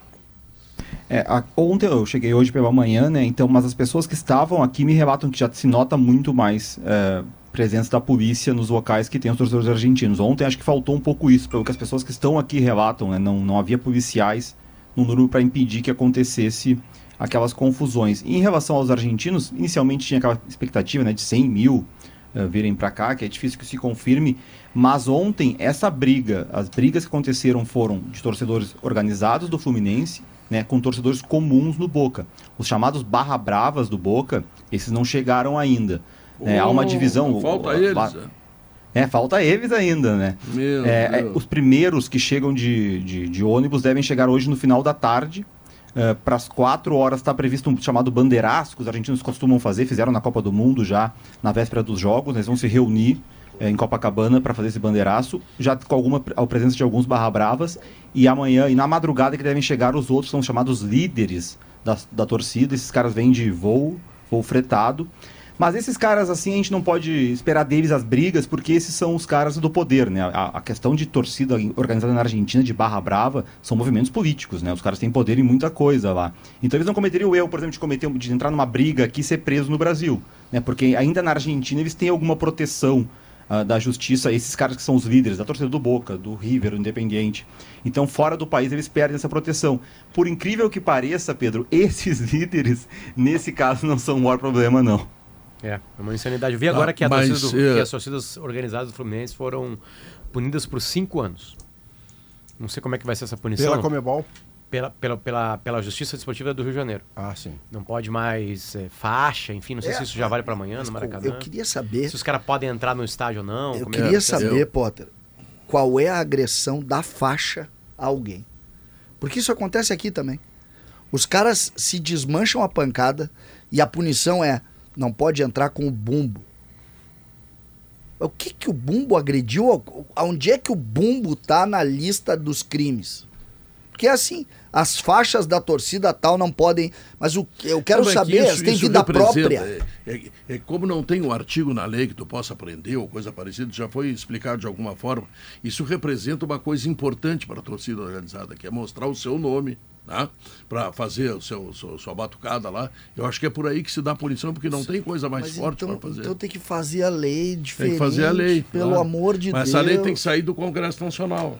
É, mas, é aqui. mas dá para punir as pessoas aqui. Esse, esse, aqui nós tivemos, nós tivemos também, né, o, o- a agressão a um, a um- ao ônibus do Grêmio, que não saiu um Grenal aqui. Até hoje não se falou. Se fala naquilo. Não, e descobriram quem foi o cara que jogou a pedra. É? É, mas onde é que ele está? Tá, tá, tá no estádio. Sim, mas o rapaz com a criança no colo dando pontapé, É. ele estava comemorando o gol três, cinco meses depois. Não tem negócio. Se não mudar, e aí por que, que não muda? Ah, você sabe por que, que não muda? Porque alguns dos interesses a serem contrariados, você não pensa que é só a pessoa que não tem educação, que vive num ambiente conflagrado de violência, que vai para o estádio e pratica violência. Algumas das violências em estádio são protagonizadas por pessoas de classe média alta, Alta. classe alta, que são violentas, porque a violência não está na classe social. A violência está no ser humano, na maneira da sua índole, da sua educação, da maneira como ele encara a vida. Então você vai ter dificuldades. Não mexe com esse homem aí. Não É. mexe com... Não, não, se fizer essa lei, vai mexer com o filho daquele ali. Aí é dureza. Aí É, é dureza. Munari lá, lá no estádio do River Plate, no Monumental, no jogo do Internacional, eh, tinha barreiras para chegar no estádio de aproximadamente 2 quilômetros. A gente tinha que descer do táxi a pé. Tem alguma uh, ideia de que isso possa ter amanhã também no Maracanã? A Comebol ela, ela, trabalha com, esse, com essa ideia de, de, Copa do Mundo, né? Que é de isolar o estádio uh, para a chegada de quem não tem ingresso. Que é que, que é feito no Monumental também, até porque lá é o estádio da, que a seleção manda seus jogos, né? E, mas a grande questão aqui não é quem vem para o jogo no sábado, é quem não vem para o jogo quem vai ficar fora do jogo, né? Porque, vamos lá, não vem 100 mil argentinos como foi uh, projetado pelo Boca, mas que venham 70. Vão ter no máximo 30 mil no, no, no, estádio, né? Onde vão estar esses outros 40? Porque inicialmente se falou de eles se reunirem no Sambódromo, né, que era uma ideia inicial que não foi para frente. Vai ter muito torcedor do Fluminense fora, mas também torcedor que é a maior torcida da cidade, que tem quase mais de 50% da cidade que é do Flamengo, que vai estar tá torcendo pro Boca, vai estar tá secando o Fluminense. Vai ter torcedor do Vasco, do Botafogo. Quer dizer, além da questão é, do acesso ao estádio, que a gente já viu problemas em jogos recentes até do Flamengo, depois por, uh, de tentar a gente tentar entrar sem ingresso e tal. Nesse caso, a, a, a Comembol faz um isolamento, mas a preocupação maior nesse momento também das autoridades do Rio é em relação a isso, né? Como é que vai ser o fora? É, e convenhamos que não é muito fácil para as seguranças uh, abraçar tudo isso aí, porque está todo mundo espalhado na cidade do Rio de Janeiro. Mas, enfim, alguma outra informação importante aí, Munari? Os treinos agora à tarde, né? Os dois times fazem reconhecimento do gramado. O Diniz fala primeiro, depois o Jorge Almiron. Os times praticamente definidos, né? Com repetição do que se viu na, na semifinal, exceção do Boca, que o, o capitão tem uma baixa importante, o Rojo está suspenso. No Fluminense acaba a dúvida dos jogos contra o Inter, né? John Kennedy ou Alexander, um time mais ofensivo ou menos ofensivo, como ele fez no Beira-Rio, acabou dando certo no segundo tempo. Tá bom, bonitão, bom trabalho aí, tá? Valeu, abraço. Valeu. Felipe Duarte, informações do Inter. Vamos lá, o Inter treina à tarde, Pedro, e o técnico Eduardo Cudê vai utilizar esse treino para definir o time que deve ser muito próximo daquele time ideal. Até batia... Só não tem o René, né? Só não tem o René. O René segue lesionado e a dúvida é aquela: o Nico Hernandes, se tiver condições, vai ser o titular, vai ser o hum. escolhido. Ele deixou o jogo contra o América Mineiro com dores no joelho. A informação que eu tenho é que não foi diagnosticado nenhuma lesão grave no joelho, são dores, hum. um incômodo. Então ele vai participar do treino hoje à tarde. Se não incomodar de novo, ele vai jogar e é o titular. Não tendo condições, o Dalbert assume, assume a titularidade. E é nisso que o Inter aposta para voltar a vencer no Campeonato Brasileiro. Né? Existe o argumento, e aí vocês podem debater se, se é válido ou não, de que quando o time está completo, o Inter é forte. Somente três vezes na temporada, perguntei para o Debona e pergunto para vocês também, o time ideal do Inter, né? Rocher, Bustos, Vitão, Mercado, René Johnny, Arangues, Maurício, Alan Patrick, Wanderson e Ener Valência. Acho que todo mundo concorda. Só não tem o René. Só não tem o René. E somente três vezes na temporada esse time jogou. Hum. Clássico Grenal, a goleada contra o Santos e a vitória sobre o Vasco lá fora de casa, em São Januário. Então é muito próximo disso que o Inter vai colocar em campo contra o Cruzeiro. E é nisso que o Inter aposta.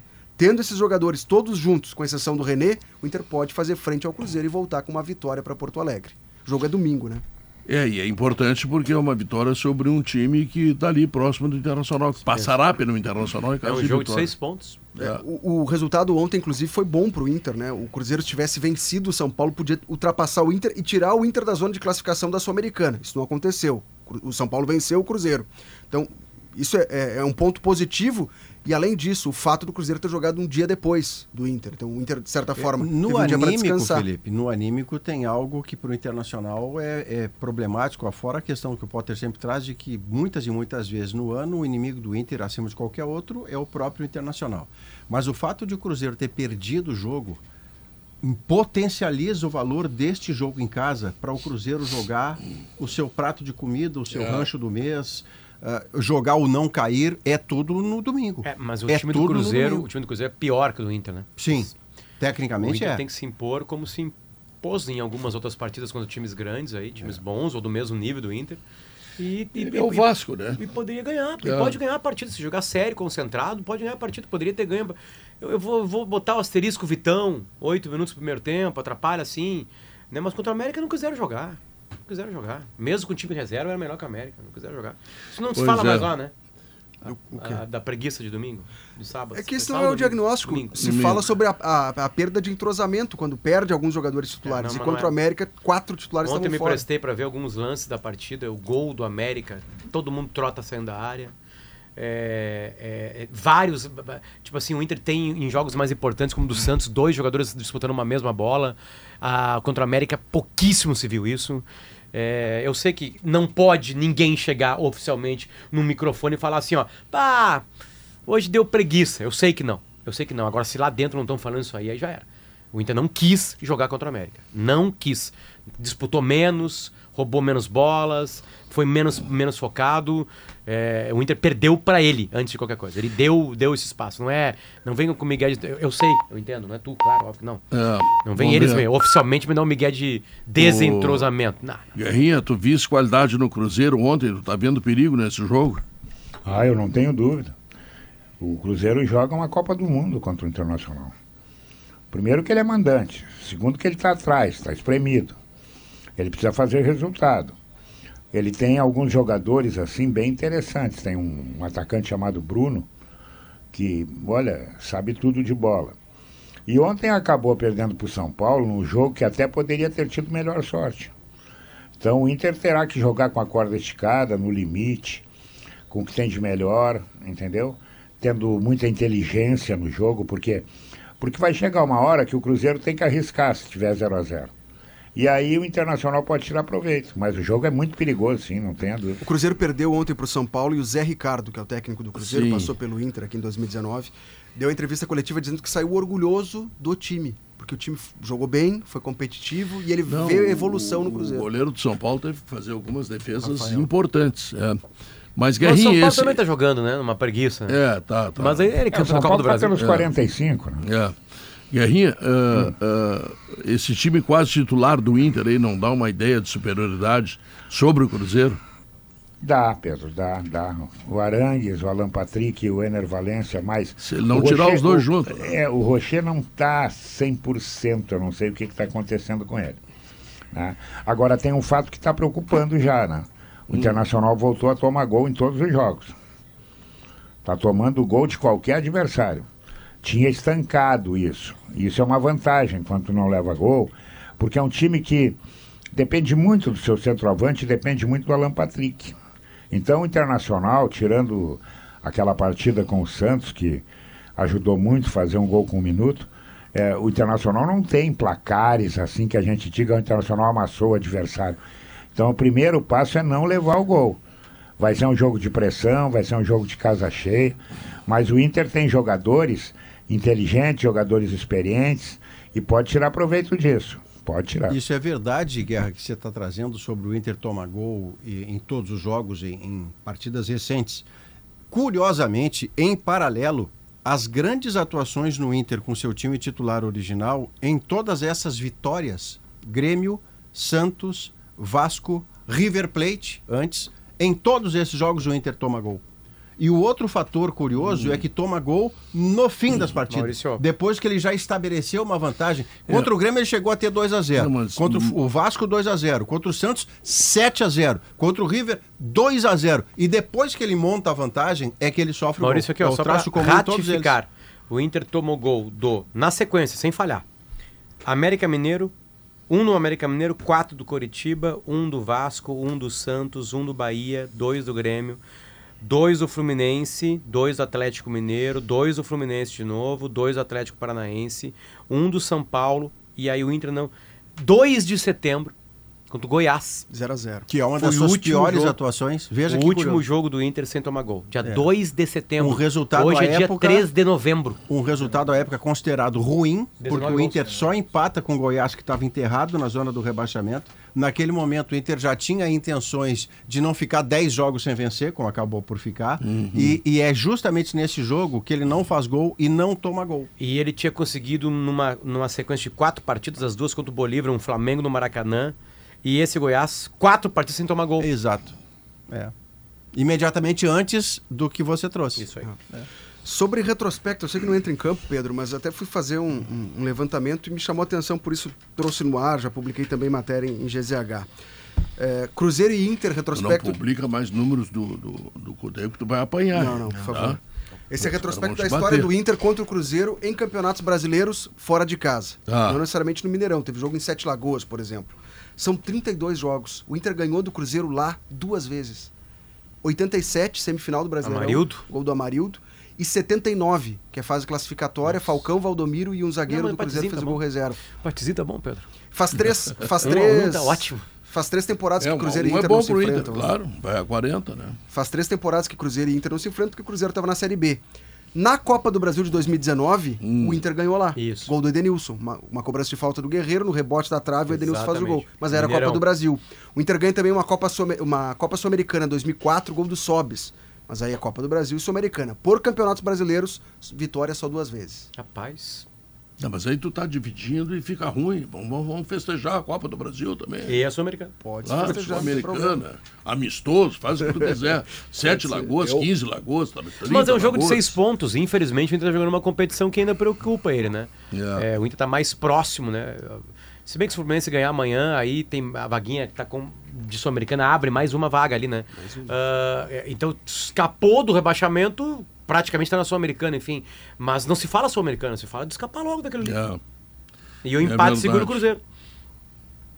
Bom, então tá, né? É isso, Pedro. Olha aqui, ó, vem aí a primeira Copa das Comunidades na Orla do Guaíba. Uma aposta no futebol como ferramenta de inclusão, promovido pelo Instituto Edson Prats em parceria com a Prefeitura e também com a Unimed Porto Alegre. O campeonato será no dia 2 de dezembro. O Instituto do Edson Prats... Dia Nacional do Samba, 2 de dezembro. É.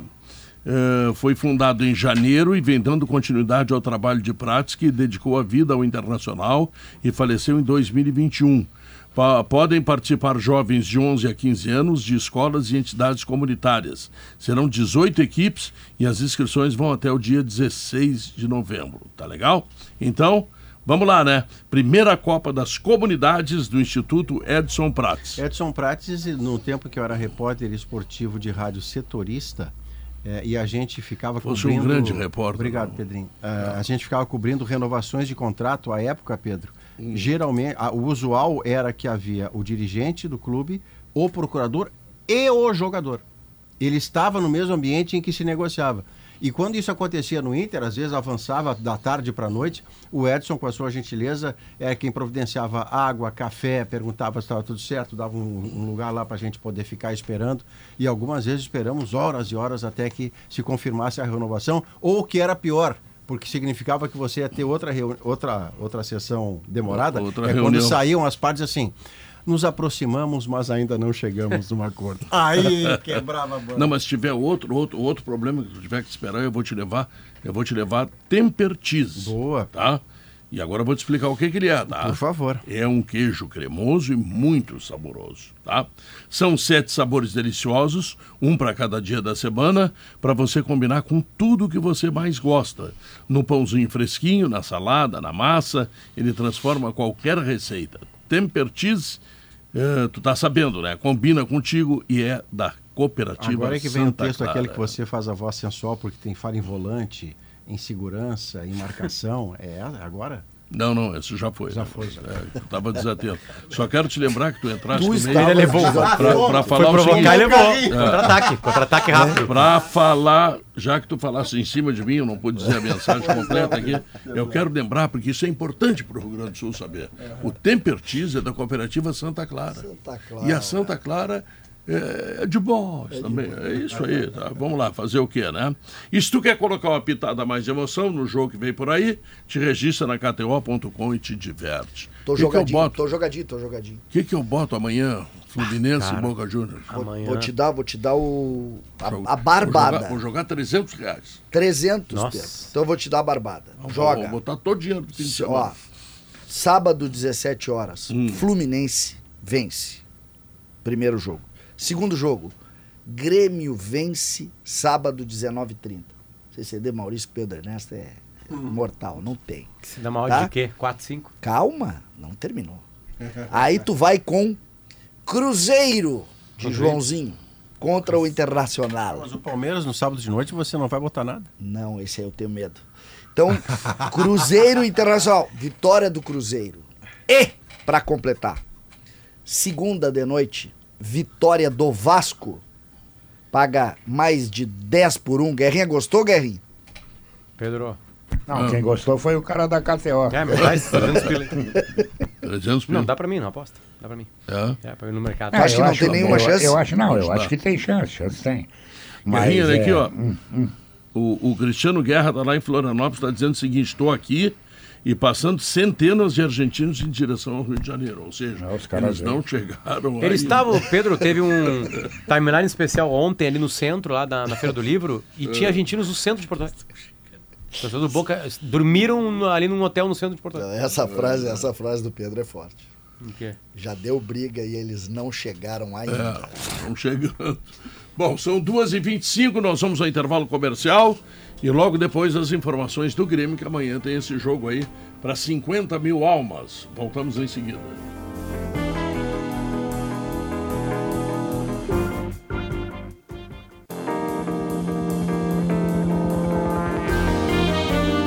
Estamos de volta, 2 horas 29 minutos, para dizer que o Cicobi somos feitos de valores. E tem mais aqui, ó. De onde vem a sua força, hein? Do suor que escorre no seu rosto ou das raízes que se espalham por esse chão? Bonito. Força é usar a cabeça para planejar, o coração para colocar os sonhos em pé. Foi compartilhando histórias com tantas pessoas desde o início da produção no país em 1973 que a Steel descobriu inúmeros significados na força. Steel, 50 anos de Brasil, a força para construir história. Tu vê, Maurício, a Steel e eu começamos em 1973. Você começou A Steel foi 73. bem, eu tô aqui largado Ah, bem. não morto, faz assim. Deus está vendo, Deus está vendo. É. Você é narrador número um não da reclama, rádio mais Pedro. extraordinária em Não esportes do país. E Deus olha isso, o que, que acontece? E chora. Quando chora, inunda. É, inunda, tá certo. que bobagem. Jason Lisboa. Vamos lá, Pedro. Olha só. eh, O Departamento Médico do Grêmio se pronunciou oficialmente com relação às situações envolvendo o PP e também o Jeromel. O PP que teve diagnosticado um estiramento grau 2 no músculo reto femoral da coxa esquerda e o Jeromel lesão grau 2B no músculo posterior da coxa esquerda. O Departamento Médico do Grêmio não O reto femoral fica perto do posterior? fica- São é, vizinhos? Vizinhos, são parentes. Vizinhos, tá. São parentes. o, o detalhe é o seguinte, ô Pedro. Achei que isso ia pior. Ah, eu achei que ia ser pior. Eu tô feliz Quando da ele, vida. Quando ele largou, eu, a- eu levantei o olhar assim e disse, cara, o que que vai Não, vocês, vocês partem do princípio que eu vou dizer uma asneira, eu tô, tô tá perguntando certo, tá aqui, que é para as pessoas Na concluírem qual é o músculo. É, na- na um é real, vizinho do na outro. verdade, o eu Pedro eu é o Benjamin. É o Benjamin Button. Ele tá na sétima série. Ele, ele Ao indo caminho da quinta. Tá indo pra quinta.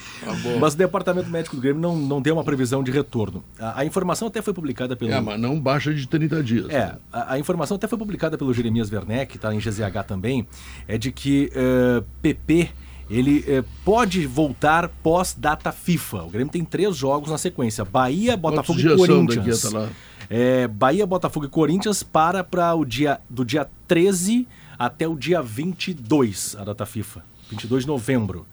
É, são 20 dias. É, É. pode, mas. Pode. Vamos lá. Não há Aí uma ganhou mais três diazinhos, né? É, é sim, porque a, a rodada foi É, é, empurrada é, para o eu não final sei de se semana. já tem esses horários. Isso, não tem os horários, as datas é... Foram, foram para É, sábado e domingo. Os final jogos de seriam semana. quarta e quinta, foram Isso, para sábado isso e aí. domingo. Então tem mais um períodozinho ainda para para o PP buscar uma recuperação. O que mais preocupa é o Jeromel, que pode de fato perder o restante da temporada. Tem pouquíssimos jogos, sete jogos na temporada, e contra o Coritiba, no início do segundo tempo, sofreu a lesão muscular e fica de fora. Ano passado o Kahneman ficou de fora e esse ano o Jeromel ficou de fora. Muito tempo, muito tempo. E agora o, o Jeromel de novo correndo esse risco de ficar de fora desse restante de temporada. O Grêmio que se preparou hoje pela manhã com treinamento com portões fechados no, no CT Luiz Carvalho, com o Renato escolhendo os substitutos. E aí existem algumas situações importantes, César, eh, com relação a esquema e com relação a nomes. A nomes. Saiu lá em Curitiba o Jeromel para manter o, o- esquema com três zagueiros, entrou o Bruno Vini. É um indício para amanhã. Saiu o, o PP e entrou o Carbajo no meio, que também é um indício para o jogo de amanhã contra o, o Bahia. A não ser que o Renato opte por uma mudança de esquema. E aí desmancharia esse esquema com três zagueiros, podendo colocar mais alguém no meio ou na frente. Tem alguns nomes. Pode acontecer. É Acredito que sentimento? Ah, acredito que pode. Acredito que pode acontecer. De, de ele mexer no esquema para povoar mais esse meio-campo e o setor ofensivo. Ferreira, é que o Ferreira ele é eu, sazonal, eu, né? eu, se fosse o Renato, eu deixava três zagueiros. Eu, eu acho que ele vai. Eu, eu coloco essa pergunta porque o, a mudança. O Renato tem que. O Renato tem que. É um- uma partida de estratégia. Isso. Então, três zagueiros. Eu, para mim, começa com três zagueiros não se discute isso. O Tá? Bahia tem 19 pontos no segundo turno, assim como o Grêmio. Não, e o, e o Bahia tem Não o é, contra-ataque. não é jogo jogado. É, não é, com certeza. Aí tu tem o contra-ataque e tal. Joga os três zagueiros, joga os dois volantes, tu não tem o terceiro volante. Quando é que chega o Ronald? Numa das maiores barberagens.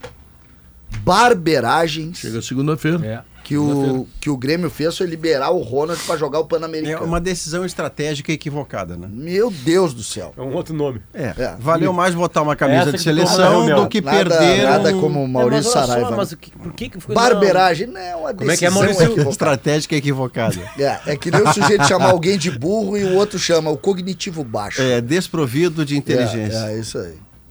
Já temos a data, segunda-feira. Segunda-feira, é. Isso, semana que vem ele tem. Então, quinta-feira, tu tem o Ronald para ser composição de meio. Aí tu pode pensar em soluções no meio-campo. Enquanto tu não tem isso, três zagueiros, dois volantes. Deu errado, tira um zagueiro, bota um extrema, 4-2-3-1 e vamos jogar. Me parece essa É. a lógica do É Grêmio. isso, é isso. É, a mudança pode acontecer para um, um esquema com, com dois zagueiros, mas como deu certo lá em Curitiba, o Renato pode manter esse esquema que Não, agrada e, como, ele. né? e como não deu certo lá em Belo Horizonte, que foi uma coisa terrível, né? o sistema de marcação do. Grêmio. Olha, foi uma coisa É, de chamar a atenção. não foi boa. Aí, contra o Curitiba, ele botou os três zagueiros. Ah, mas não é a melhor solução, não é isso, não é aquilo. Bom, mas o Grêmio não teve sustos contra o Não, Curitiba. não, E completamente o Grêmio podia ter né? tomado seis ou sete gols do América. Tomou três. Teve um que o cara errou de- de- em bola no risco da pequena área sem goleiro. Não, não, o Grêmio, o Grêmio não pode correr esse risco. Não. Tem que começar não perdendo, né? E Claro. Aí, vai- aí deixa o Soares lá, que o Soares Agora, faz se o ganhar o jogo, vamos a 56 pontos. Aí o griteiro vai ser grande. O gritedo. O griteiro vai ser grande. A primeira coisa que faz é pressionar imediatamente o Palmeiras no seu jogo e pressiona o Botafogo com o Vasco. Não bastasse toda a pressão que o Botafogo já tem, porque está fazendo, pelo que deixa de fazer, porque o Vasco vai jogar para finalmente conseguir. Porque quando ele ganha no meio da semana, ele ainda não sai porque ele precisa de dois jogos para sair do Z4. O outro jogo é o Botafogo. Sabe qual é a, sabe qual é a, a emoção para mim maior da vitória amanhã? A, a, a necessidade de colocar no jogo do Rio de Janeiro na quinta-feira um caráter decisivo. Se o Grêmio ganhar amanhã, o jogo do Botafogo é a decisão do campeonato Grê- pro Grêmio. E isso é muito bom. Jogo do Botafogo com o Grêmio Com na quinta-feira, não o Botafogo com o Vasco. tem São Januário, Botafogo mas e Grêmio marcado. Se tu ganha amanhã, Pedro, se tu ganha amanhã, Ah, eu acho que vai entre- ganhar, só Não, tem que não. cuidar, né? Eu Não sei, pode mas é- marcar, né? se tu ganha amanhã do Bahia, tu entrega pra quinta-feira um valor de decisão do Campeonato Brasileiro. Pro título do Grêmio, ganhar do Botafogo é fundamental, concorda? Ah, o sim, sonho do título é alimentado por uma vitória no Rio. Se o Grêmio, por acaso, conseguir fazer o que fez o Palmeiras no Rio, se superando, lutando, brigando, o Grêmio é candidato ao título. É que nós temos aqui no programa alguns psicanalistas. Por exemplo, Diogo Olivier, psicanalista, O homem formado. nem tá aí, o homem nem né? tá aí. Do homem da, da, Bate, da bate, sua altura. Bate nas costas. É, Ele chegou bater. à conclusão de que o Botafogo, tendo perdido para o Palmeiras da forma como perdeu, animicamente, morreu, eh, destroçado. Não, não. Tem duas questões. Agora vai entrar o psi- psicanalista Pedro Ernesto. né? Então eu tô de Que é o de paciente Bagé, que nem né? o Diogo, porque eu escrevi uma É. coluna dizendo que o Botafogo perdeu o título quarta-feira passada contra o Ah, Palmeiras. o outro psicanalista. Então eu tô aqui. Eu, Ah. eu posso Eu até acho meter um divã aqui. psicanalista, Isso, o que, eu isso. acho? Então- Não é ser psicanalista, isso é ser mãe de nap. Ah, então, não, não, isso, isso é psicanálise. É. Os caras estão é sabendo como é que tá a cabeça Falando dos disso, eu conversei com Botafogo. outra, outra, outra, como é que chama lá? Outra Vidente? vidente. Conversei com ela. Ela me mas garantiu antes, que o Botafogo não vai ganhar. Antes, antes, deixa eu só concluir aqui. É, é, o aspecto psicológico ele pode ser positivo ou negativo. Claro. Daqui a pouco os caras podem se unir, vem cá, não podemos perder mais. Nós vamos ganhar do Vasco. Nós vamos fazer isso, nós vamos fazer aquilo. Então eles podem ganhar uma força que eles não tiveram naquele segundo tempo contra o Palmeiras. Muito bom. Então, vamos ver, né? Vamos ver. Eu, eu pago a Obrigado. sessão, eu achei boa. Eu achei Obrigado, boa. Maurício. Tá, pago. Dá 500 aí. Pô, tá assim? É, Pedro, Sou caro? Pedro, o senhor está um motivador, né, Pedro? É. Gostei do. Imagina o Pedro fazendo um. Essa informação uma chegará a John Textor. Textor pagará em dólar. Não, imagina Pedro né, chegando para fazer uma palestra motivacional no intervalo de um jogo do, do, do Botafogo contra o Vasco. Negócio é o seguinte, rapaziada. Vocês já estão mortos aí, o Pedro já disse, o, o Diogo já disse, troço. Quem sabe vocês se unem aí, vamos ganhar esse jogo. É mais ou O- menos por aí. O Hélio É, de la vocês- Penha. Não, bota o saldo de redação para ele saber. O Hélio de la Quem- quem Penha diz o jogo? tweetou ou ex-CEO o seguinte: Lições de vida. Essas derrotas serviram para resgatar o nosso pessimismo. Aquele botafoguense otimista não condiz com o nosso DNA. Vamos em, em frente com mais autenticidade. Desculpa, Hélio de la Penha. Eu falei isso pra ti, na tua cara, aqui no Bola nas Costas. E não te deu crédito, portanto. Não, Tem ele tava, ele tava mergulhado num otimismo inacreditável pro Botafoguense. Inacreditável dois. pro Botafoguense. Tem dois Botafogo, né? Se for o Botafogo do primeiro tempo contra o Palmeiras, ele, ele prega o Vasco na parede. É. E tem o Botafogo do segundo tempo, que aí nem sei onde é que andava o Botafogo. Sim, mas tu imagina, Guerrinha, que o Botafogo. eh, e, e eu estou colocando isso porque, porque eu acho mesmo, agora sem, sem, sem, sem palhaçada. O Botafogo estava mal, perdeu para o Cuiabá. E aí vai jogar contra o Palmeiras, que é um dos kids da competição. Tá? Aquele primeiro tempo do Botafogo foi completamente injusto. Era para ser seis ou sete. É verdade, é verdade. Tá entendendo? Bom, aí vem o segundo tempo. Bom, aí, bom, primeiro tem o. Pedro, o não é chama, lá não chama incompetência pra fazer gol de injustiça. Não chama. É, pode ser. Não chama, pode Pedro. ser. Não, não fez Tu porque- criou 10 chances e fez É. 3, Teve, tu é um incompetente. pênalti. Teve um pênalti no meio, né? Pra fazer 4x1, teve um pênalti já com meia é menos e você perde o pênalti. Pedro, competência no futebol é fazer gol ou não tomar. Exatamente. Isso é competência. O Fluminense fez uma parte, não tomou nenhum gol no primeiro tempo. Mas deixou de fazer outros, então foi incompetente. É, eu diria o seguinte: fez 13 e poderia ter feito 7. Foi incompetente. E- Esse é o Foi meu critério para ver justiça em futebol. É o seguinte: o, o resultado injusto é aquele que tem participação de arbitragem. O cara erra grosseiramente e mexe no jogo. Se eu crio 10 chances, não faço nenhum. O outro time criou uma e fez um, placar 1 a 0 ele teve 100% de aproveitamento, ele mereceu vencer. Ele mereceu vencer. Nesse Pronto. bolo aí tem o Sabe, sabe que Bragantino. uma né? vez eu jogava, no, jogava futebol no time do, de Cidreira e o técnico era o Eli, Eli Alves dos Santos. Sim. Tá? E terminou o jogo, nós tomamos 5 a 0 Uhum. E ele disse assim, depois na, na preleção, preleção não, eh, de- depois, Pós-leção. Pós, pós, pós, O sei lá, vestiário, vestiário, vestiário. tá? Na Ele reza, assim, Pedro. É. nós tivemos 13 chances e não fizemos gol. E eles tiveram cinco. É injusto. Tá entendendo? Três chances, nós fizemos gol. Pedro. Os caras fizeram cinco. Só atacaram cinco vezes. Quer ver o que que é competência? Fluminense gastou 28 milhões de reais pra montar o time que tá na final da Libertadores. Tá ali os preços. É. é. 28 milhões de reais. Quanto é que custou o Wanderson? Cinco. Vi- 24. Cinco de de, de, euros. né? Tá, quantos reais? 24. É, praticamente de 28. Sim. Nesse levantamento que que, ver o o Potter salário, traz, o curioso. Não, Não, não, a questão não é o salário. montar. Ah, sim, a questão é, é quanto, a quantidade de jogadores que o Sport TV trazia que vieram a custo zero. Era mais de metade daquela coluna de jogadores, incluindo ali Ganso, Fábio Marcelo. e Marcelo. Marcelo. Custo zero no sentido de que não pagou o Não direito federativo Sim, para trazer. É, é por isso que eu não aceito a discussão do Grêmio que não tem dinheiro. O Grêmio gastou mais de 50 milhões em investimento. E tem um jogador que veio custo zero, Soares. que é simplesmente, Não, talvez seja o melhor salário do Brasil. E, E é o melhor, Ah, o melhor e a- O jogador melhor jogador for- do campeonato. e se tiver Ah. essa lista do Boca Juniors, dá mais, menos que 28 milhões. Não, muito menos. Para montar o time Muito menos. e, e boa parte do gasto concentrado no Cavani. No Cavani, né? É que não, É também que ali não, não teve tá. investimento. Aqui não tá o. A folha do Fluminense deve ser 15, 20, aí, né? é. 15, 20, né? Não, é- Ela não é baixa porque os caras ganham bem. É, né? deve ser 20 milhões Os caras reais, ganham bem. enfim. Beleza, muito parelha com a do Inter do Grêmio. O Inter e acho o Grêmio não que baixa 15, né? Acho que 20 mil. É, o Grêmio eles falam em 12 e 200 hoje. Mais Se leis falam 12 sociais. e 200 é 15, certamente. E o Inter deve estar por aí também, porque eles mentem pra baixo, obviamente.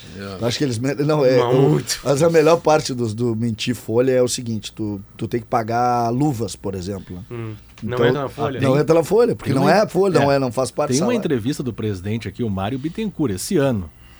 É, mês passado, inclusive. E aí ele foi perguntado, perguntado sobre a folha do Fluminense. Presidente do É, Fluminense. ele vai dizer que é 1 milhão e meio. Ele fala em 7 milhões e meio, 8. Mas é assim, aí o que, que é? É 7 milhões. A folha é. O que, que é a folha? O que se de impostos lá, de direito trabalhista. Ah. Aí, beleza. Só que aí tem uma parte ali que é a, que é a tal da luva. Então eu pego e contrato o Pedro a por dois e anos. tem o contrato de, Isso, de- de empresa, jurídica. né? É, só que esse aí, não, esse aí eles botam na folha que é a tal, tal direito de imagem. Mas é assim, ó, Pedro. Aí eu contrato o Pedro, tá, tá sem contrato. Eu vou lá e digo, Pedro, dois anos de contrato, não, tá bem. O que, que eu vou receber? Não, tu vai receber 4 milhões. Só que nós vamos dividir assim, eu vou te dar 100 mil de salário por, por, por mês. Tá, mas aí dá, dá 2 milhões e 400, um pouco mais do que isso. Ah, não, é que tu tem, além Vai disso, tu tem a mais 80 imagem, mais mês. 80, e tu vai ter mais esses 2 milhões e 800 que faltaram, eu vou te dar como luvas, dividido pelo tempo do contrato. E isso não tá na folha salarial. Isso não está na folha. Ah. É, Pode ser. Não, numa folha de 7 milhões, o Marcelo tá ganhando 50 mil. é, mais ou menos. O presidente aqui do, do Fluminense. 52, 52. É. O presidente do Fluminense, nessa mesma entrevista, disse que está vendendo, eh, em média, por ano, 100 milhões de reais. Em vendas, ele está colocando Bom, ele vai cofres. fazer É, o André com o tá André vendido, mais do que isso. Na virada do ano agora, que era o interesse do Liverpool, ele no André vai fazer mais que esse valor. 22 anos de A idade. gente fala do, a gente fala desse negócio do Ah, dinheiro. o Esses dias Nino tá saiu- indo pro Nottingham Forest Saiu também. uma, saiu uma matéria sobre o, o faturamento do Flamengo, né? Aí lá pelas tantas tal, eu disse, pá, boa matéria para saber onde é que eles estão. Tiraram a distância de três vezes o faturamento do Grêmio do Inter, né? Só em jogadores eles venderam 300 milhões. E isso não tem nada a ver, nada a E- ver com o tamanho do clube. Isso é gestão da E- base. E o Ninho do Urubu foi quem montou o super time. Exatamente.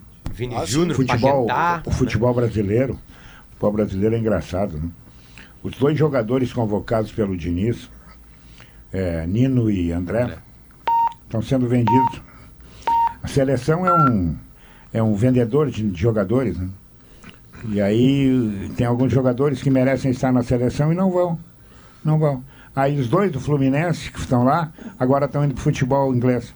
Olha só como é que é. É, o Nino eu não sei, agora o André merece estar ali. Não, o Nottingham, o Nottingham tá, tá comprando O Nino, o zagueiro Nino, tá indo pro Nottingham. Não, E eu esse- digo não, eu digo assim, eu digo merecimento de seleção. O André é um cara que promissor. Não, mas é que o, o, o eu também até acredito que o Nino pro Nottingham tem espaço no Nottingham Forest. O problema é que quando o seu treinador é também o da seleção brasileira, você está abrindo lado para todo tipo de Claro. interpretação. Comentário. É. Você abre esse lado. Outro dia teve uma, uma dobradinha de jogos e o Fluminense não jogou na quarta. O último jogo da seleção brasileira foi terça. O Fluminense jogou na quinta. Quinta, isso. Ah, estava marcado antes. Pois é, mas o treinador é, é o mesmo. O- Pronto, você abriu a guarda. Tem uma informação importante para ti, Ah, CCD. informação. O Adelar Amarante, que é o nosso companheiro da Rádio Jornal da Manhã, Boa. lá de Juí, manda dizer o seguinte: Alessandro, eh, e eu vou te falar porque o São Luís vai pegar o Grêmio na Recopa. Nós vamos estar lá, né, tá? É. Alessandro Teles tá? é o novo treinador do São Luís para o Gauchão 2023 Christian. e Recopa. Isso, o tá? Christian de Souza, que era o treinador, foi trabalhar, se não me Botafogo engano, no. Botafogo da Paraíba. Isso. Então E já aí, sabe. Alessandro Teles, ex, ex ah, auxiliar técnico do Paulo Porto. Durante muito tempo foi auxiliar técnico do Paulo Porto e agora está trabalhando aí como treinador principal Então- de uma equipe protagonista, né? que é Então o São Grêmio Luís pode esperar que a tua hora vai chegar. É, o vai São chegar Luís, dia aí. 19 de janeiro, lá no 19 Posso mandar um recadinho pro pessoal de Juiz? Pode, pode. Pode ir se organizando aí pro Campeonato Gaúcho, que esse campeonatinho aí, a, a Recopa, nós já ganhamos, tá? Então não percam tempo aí, eu vou estar aí para abraçar vocês. Eu quero, Adelar, bota essa gravação no vestiário do São Luís. Isso, bota, bota que vão Bota. perder com gravação, hein? Só lembrar vocês que não tem Soares ano que vem. Hã? É, o ano que vem não tem Soares. Amanhã nós vamos com, ano que vem nós vamos com Natan Fernandes. Natan Fernandes. Tá bom, bonitão? Tá bom, Coitado. 23 mil ingressos já foram vendidos. Projeção para amanhã, Pedro 7 e meia na Arena, 43 mil torcedores. Uau, que loucura! Logo depois do intervalo comercial, o resultado da pesquisa interativa e muito mais.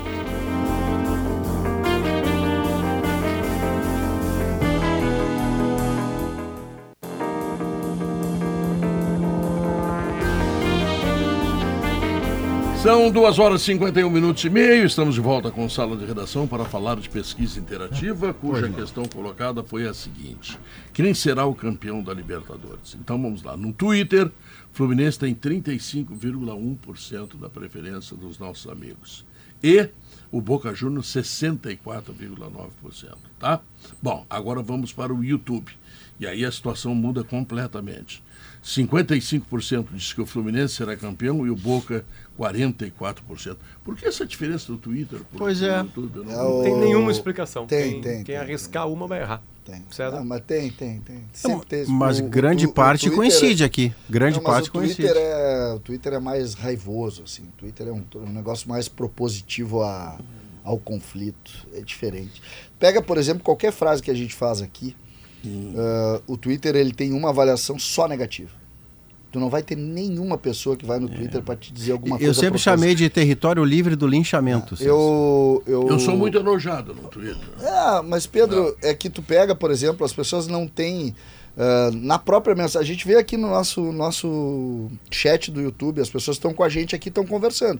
Não é, não é concordar com a gente, mas eles estão comentando. Sim, botando opinião. O Twitter, o cara, o, tu diz uma frase aqui, ele para tudo, ele pega o Twitter, ele abre e ele xinga. Ele não tem essa ação elogiosa. Por quê? Porque não interessa pra ele. Agora, no chat, o cara tá aqui, o cara tá olhando, pô, legal isso aí que o Maurício falou, que o Debona falou e tal. É. Ah, legal. Pedro. Agora, se não, não. Tem um chamado É a vida, produção. O que né? tem que fazer? Ali, ó. Que é? Nossa produção está chamando. Baixar. Andrezinho! Eu gostei da Andrezinho! Muito bom, cara. Vem, Andrezinho! É, André, Oi, Pedro. Fizeram sinal assim de uma coisa baixinha, né, contigo. mas tu é baixinho, mas tu é grande, porque tu é um grande repórter, tu é um grande homem. É, eu, Amém. eu não- E um cara que tem ideia, não- família e que respeita a família como ninguém. Tu, é- tu é, tu é um exemplo na minha vida. Eu não sei quem tá na produção, mas se cuida quando eu voltar. É só que eu aviso, né? Então eu não vou dar o nome da pessoa. Claro. Mas não Mas foi a eu galera da produção, já esse é um cara, é um fácil, cara novo que tá Maurício. trabalhando aqui na empresa, chama Jamanta. Mas é fácil, Maurício, porque mas ô, depois que já diria um amigo meu, depois que inventaram a pólvora, não tem problema nenhum. ô- ô CCD. A é gente aí, resolve tá, qualquer problema. Tá certo, tá certo. Deixa eu dizer o seguinte, ó. Ô Maurício, tem escala, a gente olha no papel. Mas o Brasil conquistou algumas. é, eu só não olhei antes. O Brasil conquistou algumas medalhas hoje já aqui. Canoagem teve uma medalha de prata. A ginástica rítmica teve duas dobradinhas de ouro e prata agora pela manhã. Nós tivemos também mais duas medalhas de ouro conquistadas na vela. Ah, uma vaga olímpica também foi garantida hoje para o Brasil no tiro com arco feminino pela Ana Machado e que está na final. E o Brasil ainda tem mais duas finais no wrestling: uma na luta que é livre e na outra na greco-romana, no estilo livre e no estilo greco-romano. E hoje ainda tem para o Brasil semifinal do voleibol masculino, semifinal do handball masculino, né, podendo dar para o Brasil também possibilidades de chegar à disputa de medalhas de ouro. Vai disputar o bronze na esgrima, no florete, por equipes. O Brasil ainda hoje para fechar, tiver que tem tênis de mesa, brasileiro que vai disputar quartas de final. E se avançar já disputa ainda hoje as semifinais. E claro, tem o atletismo. Hoje tem do Rio Grande do Sul o Almir Júnior que salta às 19h35, às 5 e 10 da tarde tem a Jaqueline Weber, que é lá de Santa Cruz do Sul, correndo os 800 metros rasos. E tem ainda o Daniel do Nascimento nos 10 mil metros, que é da Associação Noroeste, lá de Passo Fundo, também está disputando aqui os Jogos Pan-Americanos, onde o Brasil está em segundo lugar e vai bater o seu recorde de medalhas. Neste momento, o Brasil tem 49 de ouro, o recorde é 54, 151 no total, está firme em segundo lugar, KTO.com e Tramontina. Andrezinho. Oi. Alguma coisa aí no Chile sobre o que está acontecendo no Rio de Janeiro? Não, não. Potter não. Futebol é uma coisa que ninguém comenta. Muito menos o, a, Libertadores. A gente sabe o que está acontecendo porque a gente lê. Nós lemos o noticiário, os jornalistas, mas ninguém comenta. Não há assim, ah, viu o que está lá acontecendo no Rio, aquela coisa assim. Não. Ah, faça a lo largo. Bem E os- longe. E os assaltos pararam? Ah, Aí, muito bem, Pedro. Uma boa questão, porque ontem eu falei, porque era a informação que o COB tinha até da própria polícia, que foi acionada, de que estava tudo resolvido, né? COB divulgou uma nota, o COB é o Comitê Olímpico do Brasil, agora pela manhã, informando que nem todo o material furtado, porque o Comitê Olímpico do Brasil, que é muito cuidadoso, instalou câmeras de segurança no seu depósito de equipamentos. E pelas imagens não eram só dois, como a polícia informou os ladrões, eram mais ladrões e mais, não foram só 37 ah, itens do material do, do Brasil de uniformes que foram, que foram roubados. Foram mais de 300 e só foram devolvidos à delegação brasileira 37. Meu Deus. Bom, 10% foi devolvido. Ah, É. E, e, cinco- e digamos assim, em tese 50% se é que eram quatro ladrões, porque o COB informa que eram mais do que o número divu- era, é, que era mais do que o número divulgado. Se foram dois, eram uns- pela que a informação que a gente tem, eram, eram de mais de quatro, inclusive os ladrões. Isso As- pode ter dificuldade agruras, no. Só, isso pode ter dificuldade no fornecimento de material para os atletas ou não? Não, não, porque já está na reta final ah, e o COB já estava se preparando para fazer inventário, César, sobre isso, então ah, acabou coincidindo de ter o assalto. E aí vem um outro detalhe também, eu até eh, tentei buscar informações com a. A Pana Esportes é a, a espécie de comitê olímpico das Américas, tá? Para todos os países. Aí a Pana disse assim para mim: não é com a gente, é com o comitê organizador dos jogos. O comitê organizador dos jogos ainda não nos A posicionou. seleção brasileira de futebol tá jogando com a Nike ou tá jogando com o uniforme da. Tá lá em Vinha Del Mar, não tenho ideia. Acho que é Nike. Nike. Eu não, eu não vi, eu não vi o jogo da seleção, não, não sei É que eu não lembra vi. que na última Olimpíada deu aquela treta, né? não, não quero saber disso. Eu quero saber. O Danzinho me traz meia dúzia de garrafa de vinho, hein? Não, então mais pra mim também. Ah, dos pica, né? Não Pode ser dois. chinelagem, né? Se não me assaltarem, né? É. Não, eles não vão te assaltar porque tu corre mais que eles. Tá? É, É, tá pode bom. ser Montes Alfa, tá? Vou te dar uma Montes marca. Alfa, tá, eu É. vou anotar pra Merlot, ti aqui. Merlot Montes e Alfa. Carmenieri. Três de cada um, tá? Montes Alfa. Não te esquece. Isso, anota bem aí. Dom tá? Melchior. Tá aqui Ah, já. também, também, também. Tá. Então tá, Andressinho, ó, bom, bom, bom trabalho pra ti, tá? Tá bom, um abraço, beijo pessoal da produção, eu amo todos eles, tá? Antes que eles achem que eu esteja falando sério, porque às vezes as pessoas acham que tudo que eu falo é sério, né? É, mas tu é presidente do Clube do Ódio também, né? Quando quer, né? Só nas horas vagas. Só nas horas vagas. Então tá. Eis que chega aquele Che- Matos. Chegou a do Clube do Amor. É, o Clube do Amor, exatamente. Outro não pra mim. É, porque. Não, não. Eu Tu sou não. muito querida, né, André? Não, o André, o André é um exemplo familiar. Se eu sou o presidente, a Kelly tá no conselho deliberativo. É verdade. Tá bom. Deixa um minutinho, assim. Kelly, um minutinho. Vamos Muito lá. rapidamente, então, Pedro, a gente vai falar sobre, de novo, chuvas, né, causando problemas estragos. A- Dessa vez é no norte gaúcho. Tem vídeos já circulando de cidades muito Barão afetadas. de Cotegipe, a avenida principal, tá marrom de água. Água É, correndo como as imagens são impressionantes, viu? O Barão do Terra do Cotegipe, o volume né? de chuva É. passou de 150 milímetros. Isso é coisa para um mês inteiro, de ontem para hoje. Deus. De ontem para hoje, da noite de ontem para amanhã de hoje, 150 milímetros. Barra do Rio Azul, boa parte do município alagou na madrugada. Também vamos mostrar os problemas. E tem atrações especiais aqui no estúdio. Dr. JJ Camargo, que autografa hoje na Feira do Livro, estará Legal, conosco. baita papo. Grande É, gremista. Baita papo. Uma grande pessoa, um grande gremista. já esteve no Botequim pessoa. do Maurício também. E fazendeiro na vacaria. estará aqui, veja É. só. No Porto Gaúcha. Alegre. Mó. Porto Alegre parou de chover, tá aqui. que Tchau. Fui. Sala de Redação. Debates esportivos. Parceria Gimo, Zafari e Bourbon, Frigelar, Grupo IESA, Soprano, Santa Clara, CMPC, KTO.com, Schwalm Solar e Plaenge.